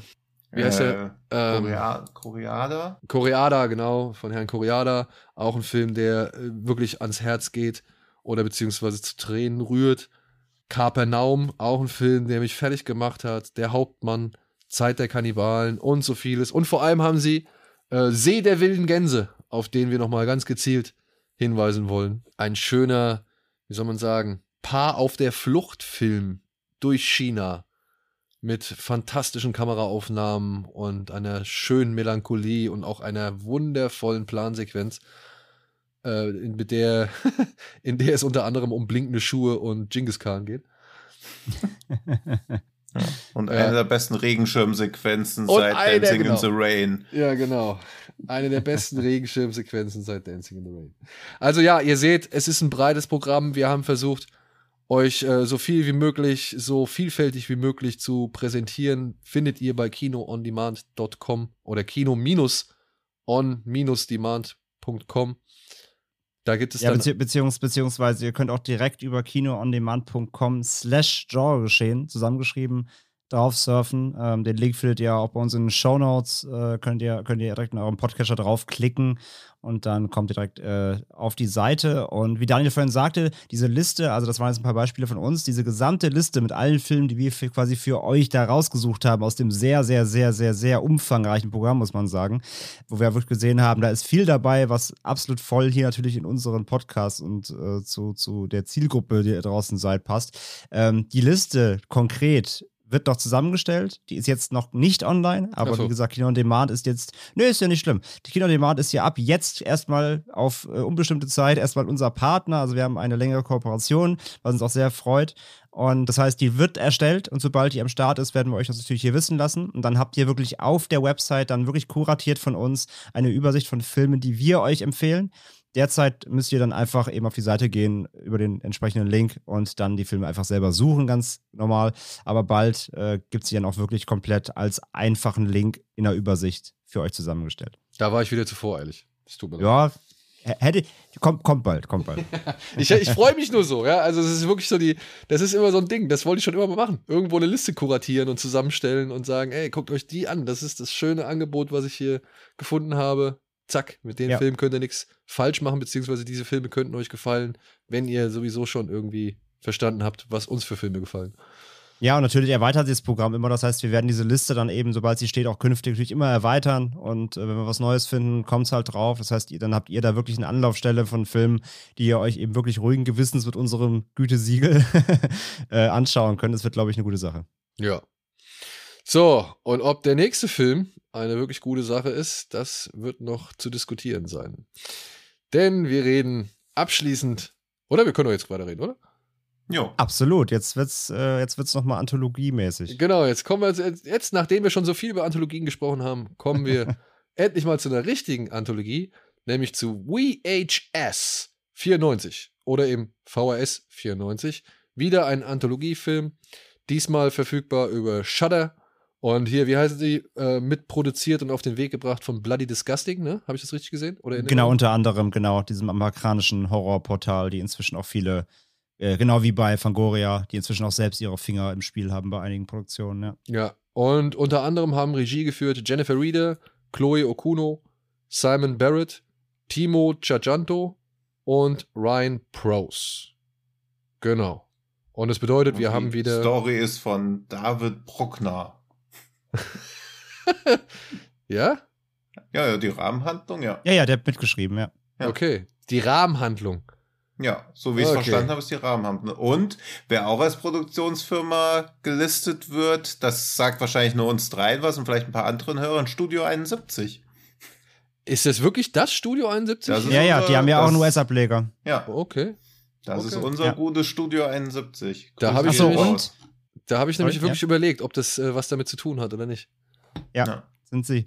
Ähm, und was auch viele verwirrt hat, äh, es wird übrigens auch, weil wir vorhin auch schon genannt haben, äh, der The Void-Regisseur äh, und, äh, und Psycho Gorman-Regisseur Steven Kostansky, der wird ja auch gelistet als Regisseur. Und der hat aber keinen eigenen Beitrag gemacht, sondern der hat nur einen Werbeclip in einem der Beiträge gedreht. Deswegen wird mhm. er als Regisseur gelistet, der hat aber keinen eigenen Part des Films beigesteuert. Ja, ja, das, das ist halt so das Ding, weil Bruckner ist raus wegen dem Hellraiser Reboot, diese Radio Silence Leute sind raus wegen dem Scream Sequel, also da gab es ein ah, ja. heiteres Hin und Her. Aber guck mal, ist doch schön, dass die Leute, die jetzt mit ja. solchen kleinen Sachen irgendwie angefangen haben, dass die jetzt alle ihre ihre ja, größeren Projekte schön bekommen für uns, dass die Leute, die bei VHS 94 mitmachen sollten, gegangen sind, um was Besseres zu machen. ja, das ist Nein, das, genau. das würde ich so nicht sagen. Sie haben die Staffelstab halt weitergereicht, damit ja. andere jetzt das Gleiche vielleicht erreichen. Ja. ja und damit die VHS-Reihe immer das gleiche Problem hat, zwei super Beiträge und der Rest ist halt so Skip-Ware. Oh, ich würde sogar nicht mal zu. Oder nicht? Ja, ich weiß nicht. Es war ja schon einer zu viel. Es war schon, ist schon einer zu viel, meiner Ansicht Oh, echt? Krass. Also ich, ich, fand ja, ich fand ja nur einen schlecht. Wen denn? Welchen denn? Komm, vielleicht werden wir da schon also, gleich. Also, ja, wo, also zwei, sag mal zwei. Ich fand zwei weniger gut als die anderen. Ähm, also mhm. ich fand zum einen diesen ähm, Empty Wake mit dem Sarg, der war, der war nett, aber zu lang. Also die, die Pointe war so kurz, da war der Aufbau leider zu lang. Und ich fand diesen Terror mit, äh, mit diesem Extremistenverein, Äh, den fand ich auch irgendwie ungelenkt. Der, der, Outcome nachher war irgendwie cool und auch das Monster-Design, aber der, auch da der ganze Aufbau, alles ein bisschen zu lang, zu ungelenkt. Die Idee war gut, die Umsetzung fand ich so meh. Aber die anderen äh, drei fand ich eigentlich schon, also beziehungsweise drei. Der eine ist dann die Rahmenhandlung, die ist halt so, okay, die fließt halt mit. Aber mhm. die anderen beiden äh, Beiträge fand ich schon sehr stark. Also die Rahmenhandlung ja, ich weiß gar nicht, ob man da so großartig drüber reden muss. In der Rahmenhandlung finden Mitglieder eines SWAT-Teams eine Reihe von VHS-Kassetten, als sie in ein verlassenes Lagerhaus vordringen, in dem eine Sekte rituellen Massenselbstmord begangen hat. Das finden sie ja noch nicht mal. Sie finden ja noch nicht mal diese VHS-Kassetten, sondern sie gucken einfach nur auf irgendwelche Bildschirme. Ja, genau. Also sie gucken sich an. Ja. Und dann blendet der Film halt über, ich sag mal so, nach, wie hieß der VHS Viral, dessen Rahmenhandlung ich einfach komplett bescheuert fand. Ähm, hm geht diese Rahmenhandlung ein bisschen mehr klar, aber ich muss sagen, allein schon in der Rahmenhandlung habe ich jetzt das ganz große Problem von VHS endgültig für mich manifestieren oder beziehungsweise feststellen können. Die müssen von diesem, von dieser Ego-Perspektive und diesem Found-Footage-Ding müssen die runter.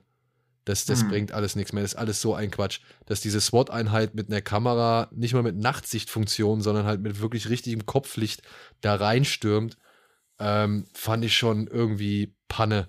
Und dass dann die, die Bildruckler dann auch immer wieder, also beziehungsweise irgendwelche ähm, Störungen im Bild gleichzeitig die Schnitte sein sollen und dann ständig diese, ja, dieser, dieser Streifen, dieser Störungsstreifen, den wir halt von so vielen VHS-Kassetten von früher vielleicht noch kennen, dass der halt die ganze Zeit dauernd mitläuft das war etwas, wo ich schon echt, wo mir bei mir schon wieder alle Alarmglocken angegangen sind.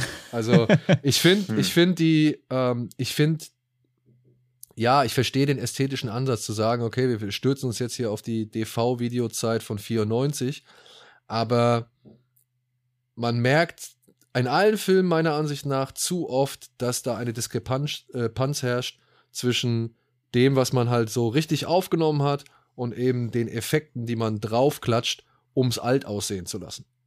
Das hm. fand ich bei VHS 94 echt so groß und stark wie bei kaum einem anderen Teil zuvor. Und deswegen muss ich sagen, war der Film für mich sehr schwer anschaubar. Also ich fand den wirklich durchgehend hässlich, egal welche Folge. Und egal wie sie stimmig oder wie gut das gepasst hat. Ich fand es einfach wirklich hässlich. Das hat für mich Trauma-Charme, aber halt die Filme, die kein Budget hatten irgendwie gehabt. Also wirklich so richtig billig. Naja, also ich finde halt, ich finde das nicht wirklich billig. Ich mich, also ich finde, ich finde eher, also ich meine, sie wollen diese Prämisse ja haben. Also sie wollen hm. ja, dass sie wollen, hallo, wir, wir wollen quasi vermitteln, wir hätten hier VHS-Tapes. Und dann finde ich sogar eher, also in dem Konzept, dann fällt ja eher Chachantos äh, raus, weil der sieht einfach viel zu gut aus für eine VHS. also wenn sie dieses Konstrukt aufrechterhalten wollen, wir machen halt hier schäbige, ranzige VHS-Tapes, die halt schon Bildfehler haben und so weiter. Und ja, das sind natürlich sind das heutzutage nur Adobe Premiere-Filter, die sie da drüber legen. Und ja, das sind immer die gleichen, die du auch mit dem Snapchat-Filter erzeugen kannst, und die du auf TikTok siehst. Ja, ist vielleicht nicht, also ist nicht so geil, aber das ist ja die Idee, die sie rüberbringen möchten. Und wenn sie das machen und durchziehen wollen, okay, aber wie gesagt, dann fällt optisch hier, muss man ganz klar sagen, die Chachanto-Episode raus, weil die sieht viel zu digital und optisch viel zu ja, gut die, aus. Die, die fällt sowieso in allem raus. Also wirklich in ja. allem. Die ist äh, viel zu gut gemacht und dann aber auch viel zu, weiß ich nicht, da habe ich mich teilweise sehr geärgert über die ähm, ebenfalls die Vorgehensweise, dass diese Bildwackler oder Störungen, dass die immer gleichzeitig als Schnitte funktionieren. Ach so, ja. Ja, das, da, wo ich dann sage, ey Leute, dann lasst es bleiben. Wenn ihr keine Idee habt, wie ihr Found Footage irgendwie noch sinnvoll da mhm. einbezieht, dann lasst ja. es bleiben. Es, es tut keinem weh, wenn ihr es weglasst. Jetzt normal, ja. Ja, das hat ja dieser Dashcam, der aus ganz vielen anderen Gründen auch so furchtbar war, auch gemacht, wo du quasi in Twitch-Livestream oder einen Livestream siehst und dann sind Schnitte drin. Und man denkt so, hä, das geht nicht. Also wenn ihr nicht wisst, wie ihr spannend von A nach B kommt, dann könnt ihr irgendwie nicht diese Logik brechen. Und ich bin bei Found Footage ja auch schon echt bereit, fast alles zu akzeptieren. Dieses, die Leute filmen weiter, obwohl es mit zwei ja. freien Händen sich wesentlich besser kämpfen lässt. Das ist alles, da diskutiere ich gar nicht mehr. Das ist, da habe ich völlig völlig hingenommen als ein Trope, was einfach in diesem Genre existiert, völlig fein, aber dass da auf einmal jetzt Schnitte drin sind, also das verstehe ich auch nicht, zumal es ja dadurch auch nicht wirklich spannender wird. Also es wird halt bloß, es ist bloß weniger Leerlauf da, aber sie schaffen es ja trotzdem nicht dadurch noch mehr Spannung aufzubauen. Hey, und es entlarvt ja halt auch das gesamte Konzept. Also Ja. sie geben sich Mühe, also wirklich, ich verstehe es ja, die geben sich Mühe, so ein richtig, wie so ein richtiger Video-Nasty auszusehen. So, so richtig, Mhm. so wie so ein Andreas Schnaas-Film. Ja? Ja. Den wir jetzt hier nicht nennen dürfen. Aber, weißt du, also, oder, oder von mir aus die so frühe ähm, Olaf Ittenbach-Filme so, ja. Also ich verstehe ja, dass die genauso, oder wie gesagt, nenn, nimm so alte Trauma-Dinge. Ja, Ja, oder diesen, also was ich da noch den Goldstandard finde, sind halt diese Pook Keepsy Tapes. ja, der halt richtig räudig, wo man auch durch diese Qualität schon so ein richtiges Unbehagen bekommt, weil man halt wirklich denkt, man sieht ein echtes Snuff-Video. Und das schafft ja VHS 94 auch nicht. Ich denke ja nie, dass ich da was echtes sehe, sondern ich sehe halt irgendwas, was digital bearbeitet wurde, um schäbig auszusehen. Also diese Illusion wird ja auch gar nicht geweckt, weil es dadurch halt auch nicht abgefuckt genug aussieht. Und das fand ich halt auch. Ich verstehe wirklich die Absicht dahinter. Und ich respektiere auch die Absicht dahinter. Aber sie schaffen es nicht, also sie geben sich nicht genug Mühe, um mir diesen, diesen, diesen Flair wirklich auch anständig zu verkaufen. Also ich habe Hm. halt nicht das Gefühl, dass ich da so einen August Underground-Film sehe, sondern ich habe das Gefühl, ich sehe halt irgendwas Hochmodernes, Ja. das irgendwie künstlich alt gemacht wird. Und damit ist schon Robert Rodriguez gescheitert. Also, Hm. wer redet Ja. heute über den zweiten Teil von Machete? Deswegen, Ja. also bei diesen Poughkeepsie-Tapes hatte ich halt wirklich dieses Gefühl, wo ich auch dachte, oh, das ist mir zu unangenehm, ich kann das einfach nicht gucken, das ist mir richtig, das geht mir richtig an die Nieren. Aber seitdem eigentlich auch bei nichts wieder gehabt. Oder es gibt doch auch diesen, diesen einen Kurzfilm, wo so ein Mörder angeblich zeigt, wo er die Leiche von seinem letzten Opfer versteckt hat, wo auch immer so getan wurde, als ob das echt ist. Da hatte Ach, ich dieses Gefühl halt auch. Aber über einen kompletten Spielfilm trägt sowas halt auch nicht wirklich. Also das ist zu, ja, wie du schon sagst, eigentlich zu anstrengend und auch zu hässlich. Also ich fand es, glaube ich, nicht so schlimm wie du, aber gleichzeitig denke ich halt auch, entweder muss es halt richtig noch viel, viel räudiger aussehen und nicht nur so, also es, es sieht ja auch so funktional kaputt aus. Also du denkst ja nicht manchmal zwei Minuten lang, was ist denn jetzt los? Ist einfach das Band kaputt oder so? Sondern es sind immer nur so kleine Störelemente, dass man halt immer wieder vor Augen bekommt, okay, mal gucken, VHS-Tape. ja.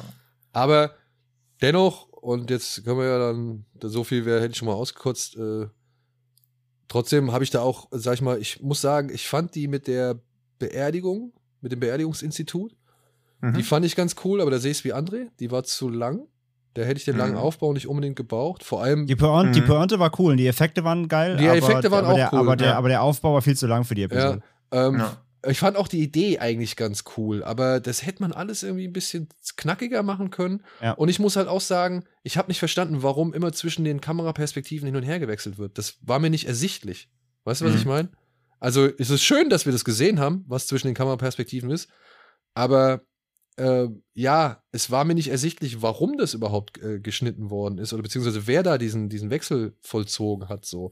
Weil wer kann denn wissen, dass ich genau zu dem Zeitpunkt das sehen muss und will, Ja, ja, ja. ja? Hm. Ähm, Wer, deswegen, wer schneidet das wieder hin und her? Ne? Wer sitzt da einer in der Regie im Institut und sagt, oh, genau, jetzt müssen wir genau. auch rüberschwenken. Ähm, Ja. Ich, ja, wirklich cool, obwohl auch da den Anfang fand ich so ein bisschen, auch ein bisschen zäh, fand ich die Rattengeschichte. Also ja, die, das die ist mein Highlight, muss ich sagen. Ja, also da war nicht sowohl die die Kreatur, die gezeigt wird, als auch das, die Effekte, die dann irgendwie dann zwischenzeitlich nochmal angewandt werden. Und ich muss sagen, die Szene mit diesem wirklich ganz schwarz dreckigen Typen, der da plötzlich nur in dem Gang hockt, wisst Ja. ihr, was ich meine? Ja. Mhm. Die fand ich sau creepy. ja. Ja. Ja, also da Ja. muss ich sagen, da gebe ich, äh, das fand ich so mein Highlight und ich muss, ich, Und, die, und ich fand halt, muss auch sagen, in der, in der Ratten, also Storm Drain heißt die, ist von, äh, ist von Chloe Okuno. Da auch mal ganz großen Shoutout an die übrigens. Ähm, die hatten, ähm, die hatten einen mega geilen Kurzfilm schon mal gemacht, vor acht Jahren. Der, der heißt Slut. Den gibt's auf YouTube komplett. Verlinkt Hm. mir mal in den Show Notes. Der ist super gut und da sieht man auch schon, was die nämlich kann. Ähm, ich fand bei der Story auch geil. Am Ende gibt's noch eine richtig schöne Scanners-Hommage. ey, der, der Gore-Effekt am Ende der Folge, Ja. der war wirklich, der war wirklich gut. Also den, Plus dann die Pointe halt. ja, also den muss ich sagen, das war ein, ein guter Gag. Wie gesagt, auch hier die Folge ein bisschen zu lang im Aufbau. Ey, die Folge von Timo Tajajanto, sorry, ey, also das ist so, wie hieß der? Army of the Dead? Ja, oder? Mit, also mit den, mit den äh, zusammengebauten Zombies Genau, so genau. aus, ja, aus Mhm. Einzelteilen, ja. Ähm, hat mich schwer an Army of the Dead erinnert, aber das muss ich jetzt nicht nochmal aus der Ego-Perspektive sehen. Und das war alles so zurecht geschustert und gebastelt. Geht alles unter meiner Ansicht nach. Es hatte in seinen besten Momenten was echt von so, von so auch so ein bisschen räudigen Cut 3 äh, Asia-Film, aber nie konsequent ausgespielt. Und es Mhm. war dann auch irgendwie so eine Mischung aus einem Resident Evil-Film und äh, es, da war so ganz viel drin, aber nicht so richtig passend. ja, Und Hardcore die- Henry. die- ich musste sehr Ja, so oft genau an. Hardcore Henry Ja. denken und dachte mir Genau, halt Hardcore nur. Henry tri trifft, Mhm. trifft, trifft Alita oder so. Ja, aber jetzt mal ehrlich, nach VHS 2 und wie hieß es, Safe Haven? Von, Haven. Ja, von, von Edwards, musste sowas nicht mehr machen. Also dieses, weißt du, dass es dann am Ende nochmal irgendwie eine Kamerafahrt oder beziehungsweise halt, dass, dass wir mit der Kamera durch so ein ganzes Gebäude gehen und dann halt ein Zimmer nach dem anderen irgendwie so ein Wahnsinn offenbart. Das fand ich jetzt irgendwie schwer abgekupfert von, von Safe Haven so.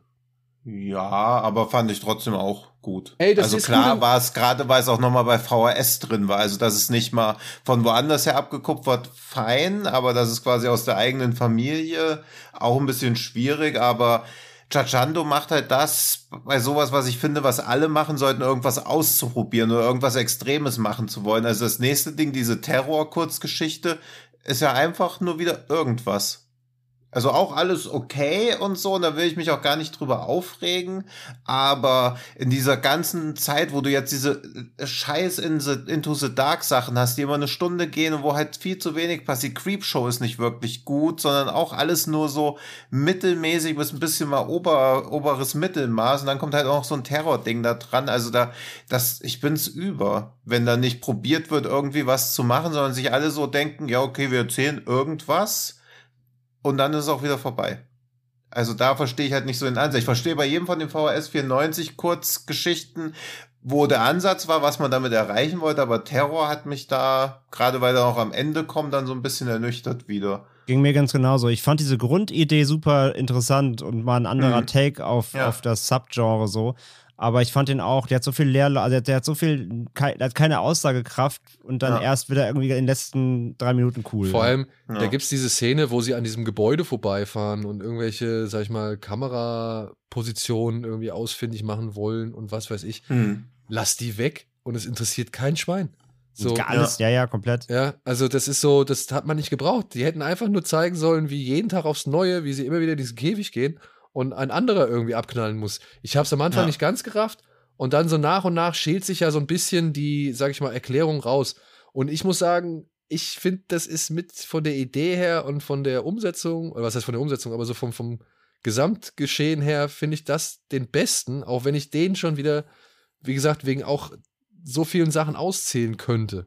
Ja. Hm. Der ist super kreativ, aber halt alles Ja. drumherum. Also, der, du, also der, wa- warum zeigen sie überhaupt was außerhalb dieser Farm? Das juckt halt keinen. Du kannst halt, du verstehst, was die wollen, Punkt. Ja. Ja. Und dann, dann Ja, musst eben, du nur ja. aber das Wesentliche zeigen, aber nicht Ja. noch, dass sie in die Stadt fahren und bla. Ja, ja, das war alles viel zu viel. Und aber trotzdem, wenn er mit dieser riesen Kanone anfängt zu ballern, ich habe so gelacht. Weil es so dumm ist. Weil es wirklich so dumm ist und dass er halt auch wirklich dann so zwei von seinen eigenen Leuten ummäht, fand ich so passend. Wie Mhm. oft siehst du, dass sich irgend so ein Typ meint, an so eine Kanone zu schwingen, ja, und dann, ja, direkt immer irgendwie auf alles drauf trifft, was er, was er treffen will. Und hier einfach mal wahllos so ein Dulli an so ein Ding gestellt und schon geht alles den Bach runter. Herrlich. Ja, stimmt, das mochte ich auch. Es hat mich an diesen, wo ich euch ja auch irgendwann noch zu nötigen werde zu gucken, diesen Kati erinnert, diesen, diesen Bollywood-Film, wo sie auch irgendwann eine Gatling Gun haben, aber erst noch die Anleitung lesen müssen und niemand, weder die Guten noch die Bösen haben jemals die, eine Gatling Gun gesehen und dann lachen sie sich noch über ihn tot und dann muss er die ganze Zeit eine Anleitung nachgucken, wie er dieses Ding in Gang kriegt und dann folgt halt so eine dreiminütige Zeitlupensequenz, wo er Dutzende Leute mit dieser Gatling Gun wegballert. Und das hat mich auch, also das war da natürlich cooler umgesetzt, aber da muss ich bei Terror auch kurz dran denken. Und ich glaube, Terror hat mich auch so ein bisschen enttäuscht, weil von diesem Ryan Browse ja dieser Lowlife ist, den ich ziemlich stark oh, fand. echt? Von dem ist der? Ja. Ah, Ja. den fand ich ja auch gut. Ey, Lowlife war auch echt eine kleine Perle oder Empfehlung so. Den fand ich ja richtig Ja. gut. Weil da war auch, Ja, weil man- das verstehe ich nicht, weil der Lowlife für so ein wirklich, wo du denkst, was ist das für ein Trashfilm mit Leuten mit aufgetätowierten Hakenkreuzen im Gesicht und so. Ja. Ja. Ähm, der hat vom Drehbuch her so viel Raffinesse und, und Cleverness irgendwie Ja. noch bewiesen, dass man sogar mit diesem Typ, der ein Hakenkreuz im Gesicht tätowiert hat, irgendwie einen, einen erzählerischen, ja, einen erzählerischen Sinn gefunden hat. So. Also das Ja. fand ich super. Ja, schade. Ja, das finde ich oh. nämlich auch ein bisschen schade, weil wenn Lowlife jetzt rausgekommen wäre, wo alles so mit so Gunpowder Milkshake und so, also alle diese John Wick möchte gern Dinger, ich glaube, in dem Umfeld würde Lowlife noch deutlich mehr rausstechen. Also vielleicht war der, obwohl der auch aus 2017 ist, schon ein bisschen zu früh oder halt zehn Jahre zu spät dran, weil der auch so ein Pulp Fiction nonlineares Storytelling hat, ziemlich düster ist, viel brutale Action hat und hat auch viele kaputte Charaktere. Also entweder ist er zehn Jahre zu spät entstanden oder hat jetzt diese wieder aufkommende Welle nicht gut abgepasst. Also Ja. es tut mir ein bisschen leid um den Film. Bei mir auch, also mir auch, weil den fand ich echt gut. Schade. Aber das Hm. spricht trotzdem dafür, dass mir Terror am besten gefallen hat. weil der hat irgendwie, glaube ich, ein Echt gutes jetzt? Händchen. Okay. Ja, Ja. der hat so, ein- so ein Händchen für die, die Lowlives irgendwie. Und Ja. von denen sieht man ja in Terror einige. Und ähm, ich, wie gesagt, ich fand, der hält mit seiner Idee am, am, am Hm. geschicktesten zurück. Also so, dass du am längsten irgendwie da sitzt und irgendwie überlegen musst, worum geht's hier eigentlich. Ja. Deswegen hat Terror mich am meisten abgespro also angesprochen, obwohl ich halt auch finde, dass der ein paar eklatante Sachen falsch macht. Und daneben ist es halt die, die S- äh, Storm Drain oder Storm Drain? Äh, Storm, glaube ich. Storm Drain. Ja, also die Mhm. Rattenmann-Geschichte. Die finde ich, ähm, die finde ich, Das ist ja auch die, die auf Social Media auch auf jeden Fall am meisten Hype erzeugt hat. Da gibt es ja schon eigene Memes zu, jetzt ohne Ende und so. ja, hier Hail the Rotterman oder wie Rotterman Hash oder? ha Hashtag Hail Radmar, Ja, ja. Hail Rotterman, ja. Ja, also, aber ansonsten muss ich auch wieder sagen, nee, VHS äh, ist leider nach den guten Anfängen echt ins im richtig tiefe Mittelmaß versunken. Also, das Ja. sind alles ein paar nette Ideen und ein paar gute Sachen. Und wäre das alles von irgendwelchen Nachwuchsfilmemachern oder wäre das halt so, weiß Mhm. ich, würden die auf einem Kurzfilmfestival laufen von irgendwelchen eher unbekannten Leuten, die jetzt gerade so ihren ersten oder zweiten Kurzfilm gemacht haben, dann würde ich sagen, ey, Respekt, super geil, Ja. cool.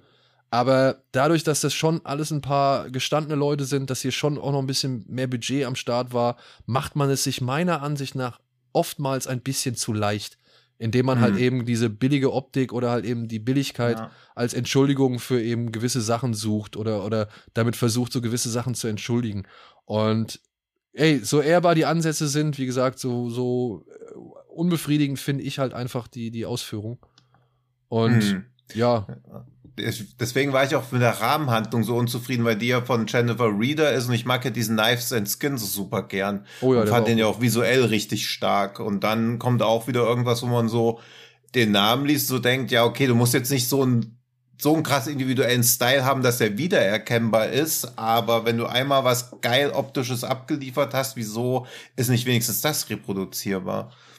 Naja, und halt also bei, weil du vorhin meintest jetzt irgendwie von wegen äh, gestandene Filmemacher, also muss man jetzt auch so ein bisschen, bisschen differenzieren. Also Chloe Okuno, wie ich eben meinte, die hat wirklich erst diesen Slut gemacht, das war ihr einziger Kurzfilm bisher. Und das war eine super Visitenkarte, aber mehr hat sie auch nicht gemacht. Und die wird jetzt bald, äh, die hat, glaube ich, zwei, hatte ich gesehen, zwei Langfilme in der Pipeline. Die macht zum einen jetzt einen ähm, äh, Rodney und Cheryl heißt der, mit Anna Kendrick in der Hauptrolle, über ähm, äh, einen Serienkiller irgendwie.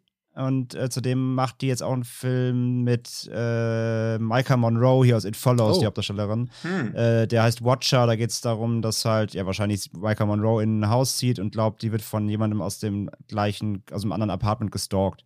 Also sie macht jetzt wohl zwei Features als nächstes, hat sie schon in Planung, aber das war jetzt wirklich auch nochmal abseits ihres ersten Kurzfilms, war das jetzt hier quasi erst ihre zweite Regiearbeit.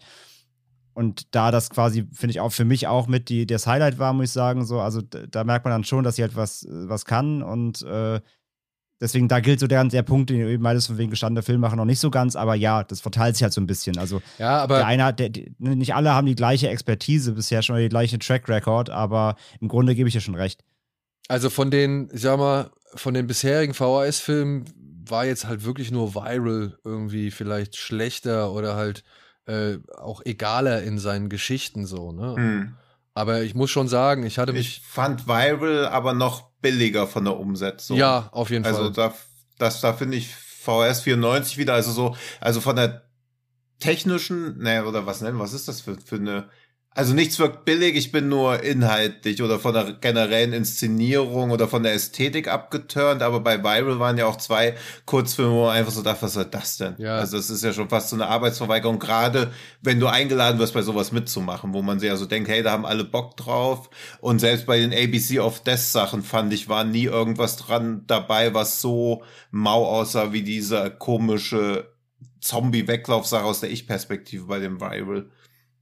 Ja, also den Viral finde ich auch nach wie vor schlechter, aber ich muss sagen, Ja. VHS 94 hat mir jetzt nicht unbedingt mehr Begeisterung für die Reihe Ja. irgendwie geben können oder halt jetzt nicht die Reihe nochmal wieder äh, zu einem höheren Level geführt, so.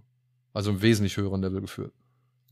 Aber das ist ja natürlich das große Ding oder die große Krux bei Anthologiefilmen, ne? Du gehst ja meistens immer, oder du wirst ja, dein Eindruck wird ja immer am meisten beeinflusst von den schlechten Episoden. Immer, klar. Ja. Ja. Ist leider immer so, wird sich auch nie ändern. Nee. Ja, da habe ich mich auch mal in der Southbound Dings Review drüber ausgekotzt, weil halt auch sowas wie diese Holidays kriegt ja dann auch überall so schlechte Wertungen, obwohl da natürlich zwei, drei echt beschissene dabei sind, aber es sind drei so starke Beiträge drin, wo ich auch sofort dachte, okay, von den Regisseuren will ich sofort sehen, was die noch machen und die haben danach auch immer abgeliefert, aber klar, es ist immer zehn Minuten Leerlauf bei irgendwas, halt immer schwierig. Deswegen, ihr geht beim Fantasy Filmfest auch nie in die Shorts, oder? Normalerweise liebe ich das, aber dieses Ah, Jahr okay. schaffe ich es leider nicht, weil genau Ach, an dem Tag okay. ist der einzige Tag, wo ich nicht hin kann. Aber Mhm. normalerweise liebe ich Shorts. Also Ah, okay. hin und wieder, wenn ich die Zeit habe, gehe ich auch, gebe ich mir die Mhm. auch. Da müssen sie halt halt zu einem Okay. Zeitpunkt laufen, an dem ich halt wirklich dann problemlos kann. Naja, Aber- weil das, ich habe ja in Sieges dann auch mal die Shorts geguckt und war auch angenehm überrascht, aber das ist natürlich noch, also noch eine viel größere Kuratierungsglück dann eigentlich immer. ja. Ey, ne? Also ich meine, man hat ja schon eine gewisse Erwartungshaltung an VHS. Da waren ja schon gute Leute dabei. Man hat ja wirklich qualitativ Ja. hochwertige Filme gesehen. Ja. Und in der Hoffnung, dass man halt wirklich auch wieder neue, gute, hochqualitative Sachen sehen kann, obwohl man halt ja sich diesem Found Mhm. Footage und, und eher ja, grisseligen Look verschrieben hat, ähm, ja, ne, kann man da schon noch einen gewissen Anspruch dran hegen. Dafür, dass es Mhm. halt eben nicht einfach ein Kurzfilm ist, der irgendwo rausgekommen ist, den ich mir irgendwie umsonst im, auf YouTube oder Vimeo oder Mhm. sonst irgendwas angucken kann oder bei einem Festival, sondern ich muss ja quasi für VHS auch Geld bezahlen. So. Also das ist ja ähm, schon dann irgendwie eine Sache, die du ausleihst oder die du halt irgendwie kaufst oder wo du ins Kino für gehst. Und da muss ich sagen, da ist die Auswahl hier nicht wirklich stark. Das stimmt. Ist denn deine Auswahl stärker beim Schrecken vom Amazon? Ja, das, da war ich jetzt Ja. auch, da habe ich mich echt schwer getan. ja, ich weiß nicht, André, willst du noch irgendwas hinzufügen? Entschuldigung, ich, du, du, schien- ich weiß nicht, du hast den geringsten Redeanteil jetzt bisher gehabt zu dem Film. Äh, außer, dass ich ihn nicht so schlecht, glaube ich, fand wie du. Ähm, nee, also er hat seine Flaws, nicht jede Episode ist super, aber äh, wie gesagt, die mit der Ratte und, und äh, die, die von Chachanto, wie gesagt, ja, die fällt raus, aber ich fand sie jetzt auch nicht durchgehend schlecht. So, es gibt, äh, es gibt Schauwerte, man sollte sich da nicht wieder auch von den schlechtesten Sachen unterziehen lassen, aber klar, es, es, es gibt ja schon recht. Die, die, Reihe, die Reihe hat mal besser gestartet, ja. Also besser wird's nicht, leider. Ja, na gut. Ich könnte jetzt noch das Fass aufmachen, wie das in Zusammenhang steht mit dem schlechtesten Film des Jahres, den du bisher gesehen hast, aber gut. Oh, welcher war das denn? Ja, natürlich Eternals. Ach so, okay. Ja, den habe ich ja noch nicht geschaut. Ich habe ich hab ja richtig Angst, dass der mir auch gefällt, aber es geht ja halt trotzdem um Superhelden. Also zum Vergleich, ne, Eternals anderthalb auf Letterboxd, VHS 94 dreieinhalb, also ist ja klar. Ja gut, aber du hast doch Ghostbusters vier Sterne gegeben, von daher Ja, ist, ist, auch ein alles... Fantas- ist auch ein super Film. ah, aber ich will nicht so viel Foreshadowing auf die nächste Folge betreiben. Stimmt. Das halten, wir, das halten wir zurück. Stattdessen kommen wir jetzt mal mit dem Schrecken vom Amazon um die Ecke. Glitschig, giftig, euphorisch. Der Schrecken vom Amazon. Denn ich habe schon wieder gewonnen. Kann ich das schon mal so vorwegnehmen? Du bist Ja. so gut. Also letztes Mal, äh, ja, ihr habt direkt eingeke ihr habt mich eingekesselt, nämlich ihr habt direkt eingekesselt, dass es ein John Woo-Film war. Das lag nahe, aber ihr habt sehr schnell geschaltet. Ähm, und Hm. äh, Tin- Tino, Tinos äh, Tipp war ja ähm, Hardboiled. Ja, ich habe Und, nicht lang äh, genug nachgedacht. Und das passiert. Und Daniel war Oft. instant bei Face Off. Und genau der war es tatsächlich auch. Also der Herr, der meinte, er kannte nicht, er, also er, er kennt nur die quasi Hollywood-Filme, aber nicht die früheren Filme. Mit früher waren natürlich die Hongkong-Filme gemeint von John Woo. Ähm, deswegen war völlig korrekt. Äh, Face Off hat er da beschrieben als langweiligen Actionfilm. Sehr äh, unkoordiniert und boring. Und er kann den Hype nicht verstehen. War also völlig korrekt. Und damit ist natürlich äh, Daniel auch wieder dran, jetzt mit einem neuen Schrecken vom Amazon. Wollt ihr, wollt ihr es eher hart oder wollt ihr es eher atmosphärisch? Weil ich habe zwei Filme mir ausgesucht. Hashtag Sex oder Horror. Lieber atmosphärisch. Atmosphärisch. Ja. Okay, fuck. Fuck, ich habe doch keine zwei Filme ausgesucht, sondern euch nur falsch Okay, pass auf. Ich habe mir, ich habe mir eine 5-Sterne-Bewertung rausgesucht. Mhm. Der Verfasser heißt Die Wahrheit.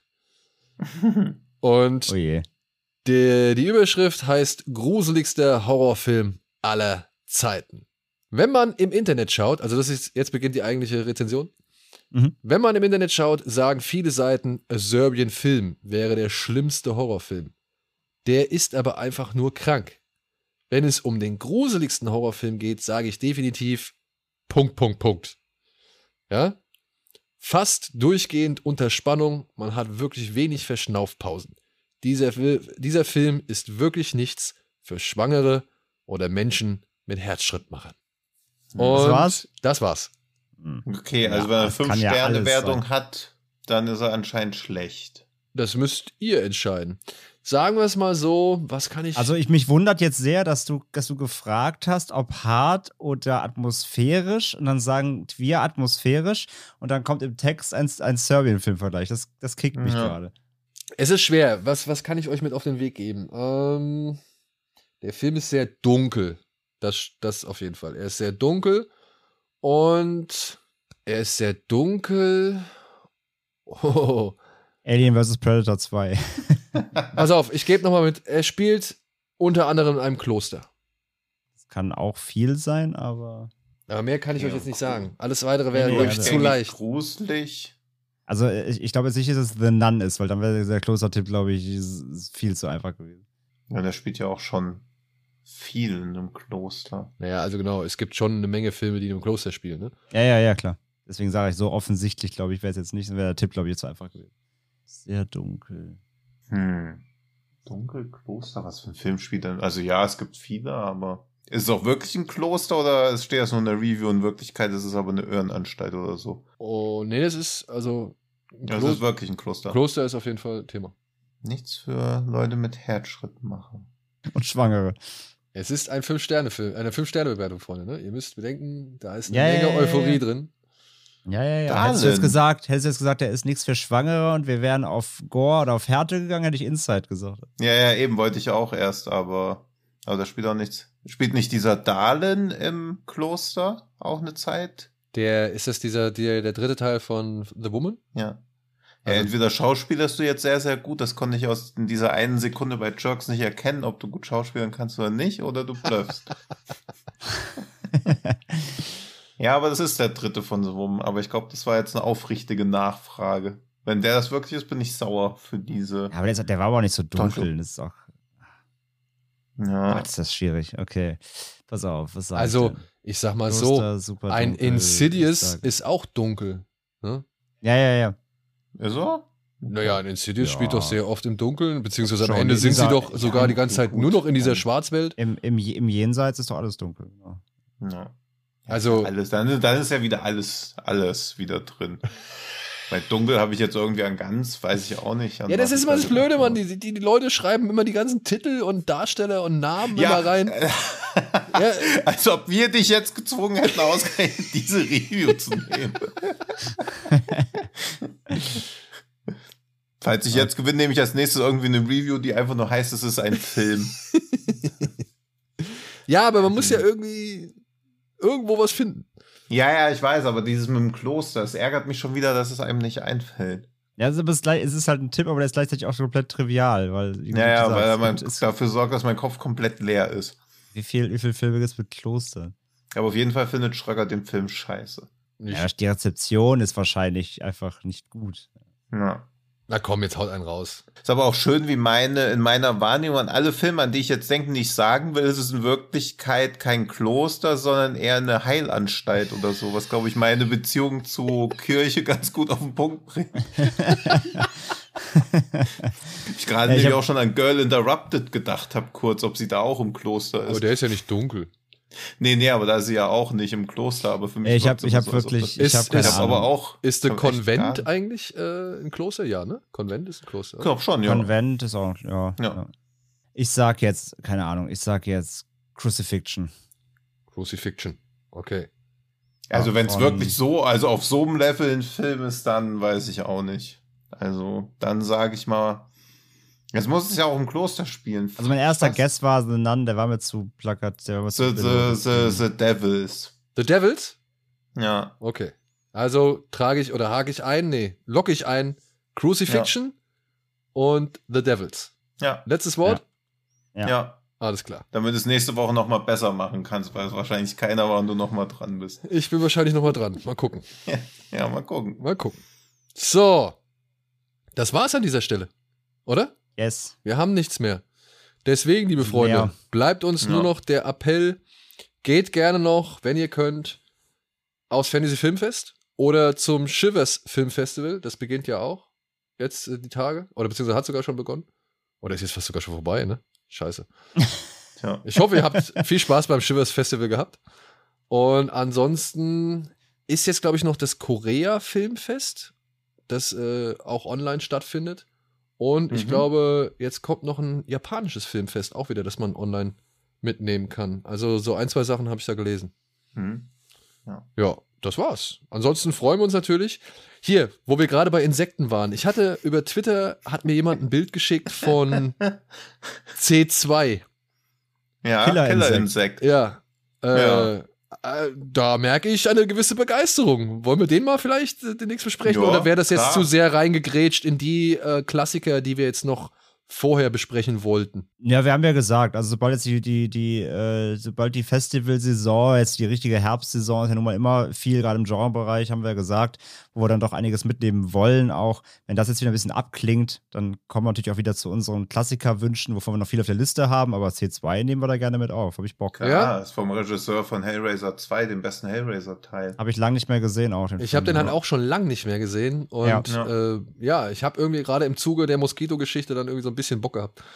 Mich mal wieder ein bisschen. Ja, aber da habe ich auch, gerade weil Tony Randall ja so eine schlimme Karriere gemacht hat, ja, dass er erst Hellraiser 2, Children of the Night, Amityville, C2, Fist of the North Star, bla bla bla bla bla bla, Babyhandel Berlin. Dann war es vorbei als Regisseur. Richtig, richtig unangenehm, also der arme Junge. das ist der Fist of the North äh, Star mit äh, David Bradley, ne? Ja. Oh, der ist auch so furchtbar. Ja. Ja, aber wo man noch dachte, da weiß ich noch, dass ich damals auch in der Videothek so dachte, oh Gott, oh Gott, jetzt gibt's es endlich. Und auch ab 18 gewesen und dann hat man die ganze Zeit nicht verstanden, worum es eigentlich geht, weil es ja echt nur so ein Faustkampf in räudigen Kulissen war. Ja, und das halt auch noch Ja. brutal verstückelt und dann halt nicht mal ansatzweise der Manga-Vorlage oder der Anime-Vorlage Ja. gerecht, ey. Also wirklich, das war ein furchtbar. Ja, ja, aber da will ich mich auf jeden Fall mal reinlesen, weil Tony Randall, also kann nicht sein, dass man Hellraiser 2 gemacht hat und 25 Jahre später arbeitet man am Schnitt von Angriff der Kamelspinnen und Piranha Conda. Das sind seine letzten Sachen, die er gemacht hat, dass er irgendwie als Regisseur nichts mehr hinkriegt. Dann hat er Visual Effects für Klapperschlange gemacht und Sador, Herrscher im Weltraum. Und jetzt macht er irgendwie Filmschnitt für so Asylum-Filme. Also was ist da passiert? ja. Das. Ah, es gibt, ich weiß nicht, ähm, André hatte, glaube ich, auch diese Hellraiser-Box von Turbine. Ja, Ja, da gibt es ja so eine dreigeteilte Doku äh, zu Hellraiser. Ich weiß nicht die genau. Le Leviathan. Leviathan, genau. Und der, ich finde, der zweite Teil ist schon auch sehr aufschlussreich. Da kann man Hm. schon vielleicht ein bisschen was rauslesen, dass es Naja. vielleicht nie die große Karriere war, beziehungsweise nie den, den Ansatz einer großen Karriere hatte. Hm, okay. Ja, aber da jedenfalls, also C2 habe ich in guter Erinnerung. Kann natürlich auch sein, dass das so aus Teenie-Jahren ein bisschen trügt, aber habe ich Bock. Ja, cool. Machen wir. Und ansonsten, ne, liebe Freunde da draußen, gerne immer wieder ein paar Tipps reinschmeißen, Anregungen und äh, Kritik, Wünsche, Vorstellungen, Vorschläge. Wir sind für alles zu haben. Dürft uns auch gerne auf den sozialen Medien folgen, überall dort, wo wir vertreten sind, Twitter, Instagram. beziehungsweise den neuen Spielwiesen von Tino, die er hoffentlich jetzt noch ein bisschen Ja. weiter Ich noch ein bisschen düngen werde. Genau, die er noch ein bisschen weiter beackern wird. Und ansonsten schaut auch gerne bei Fred Carpet vorbei oder eben halt bei Kino on Demand. Und ansonsten, ja, habt eine schöne Woche und hoffentlich bis zum nächsten Mal. Tschüss! Bis dahin. Tschüss. Ciao.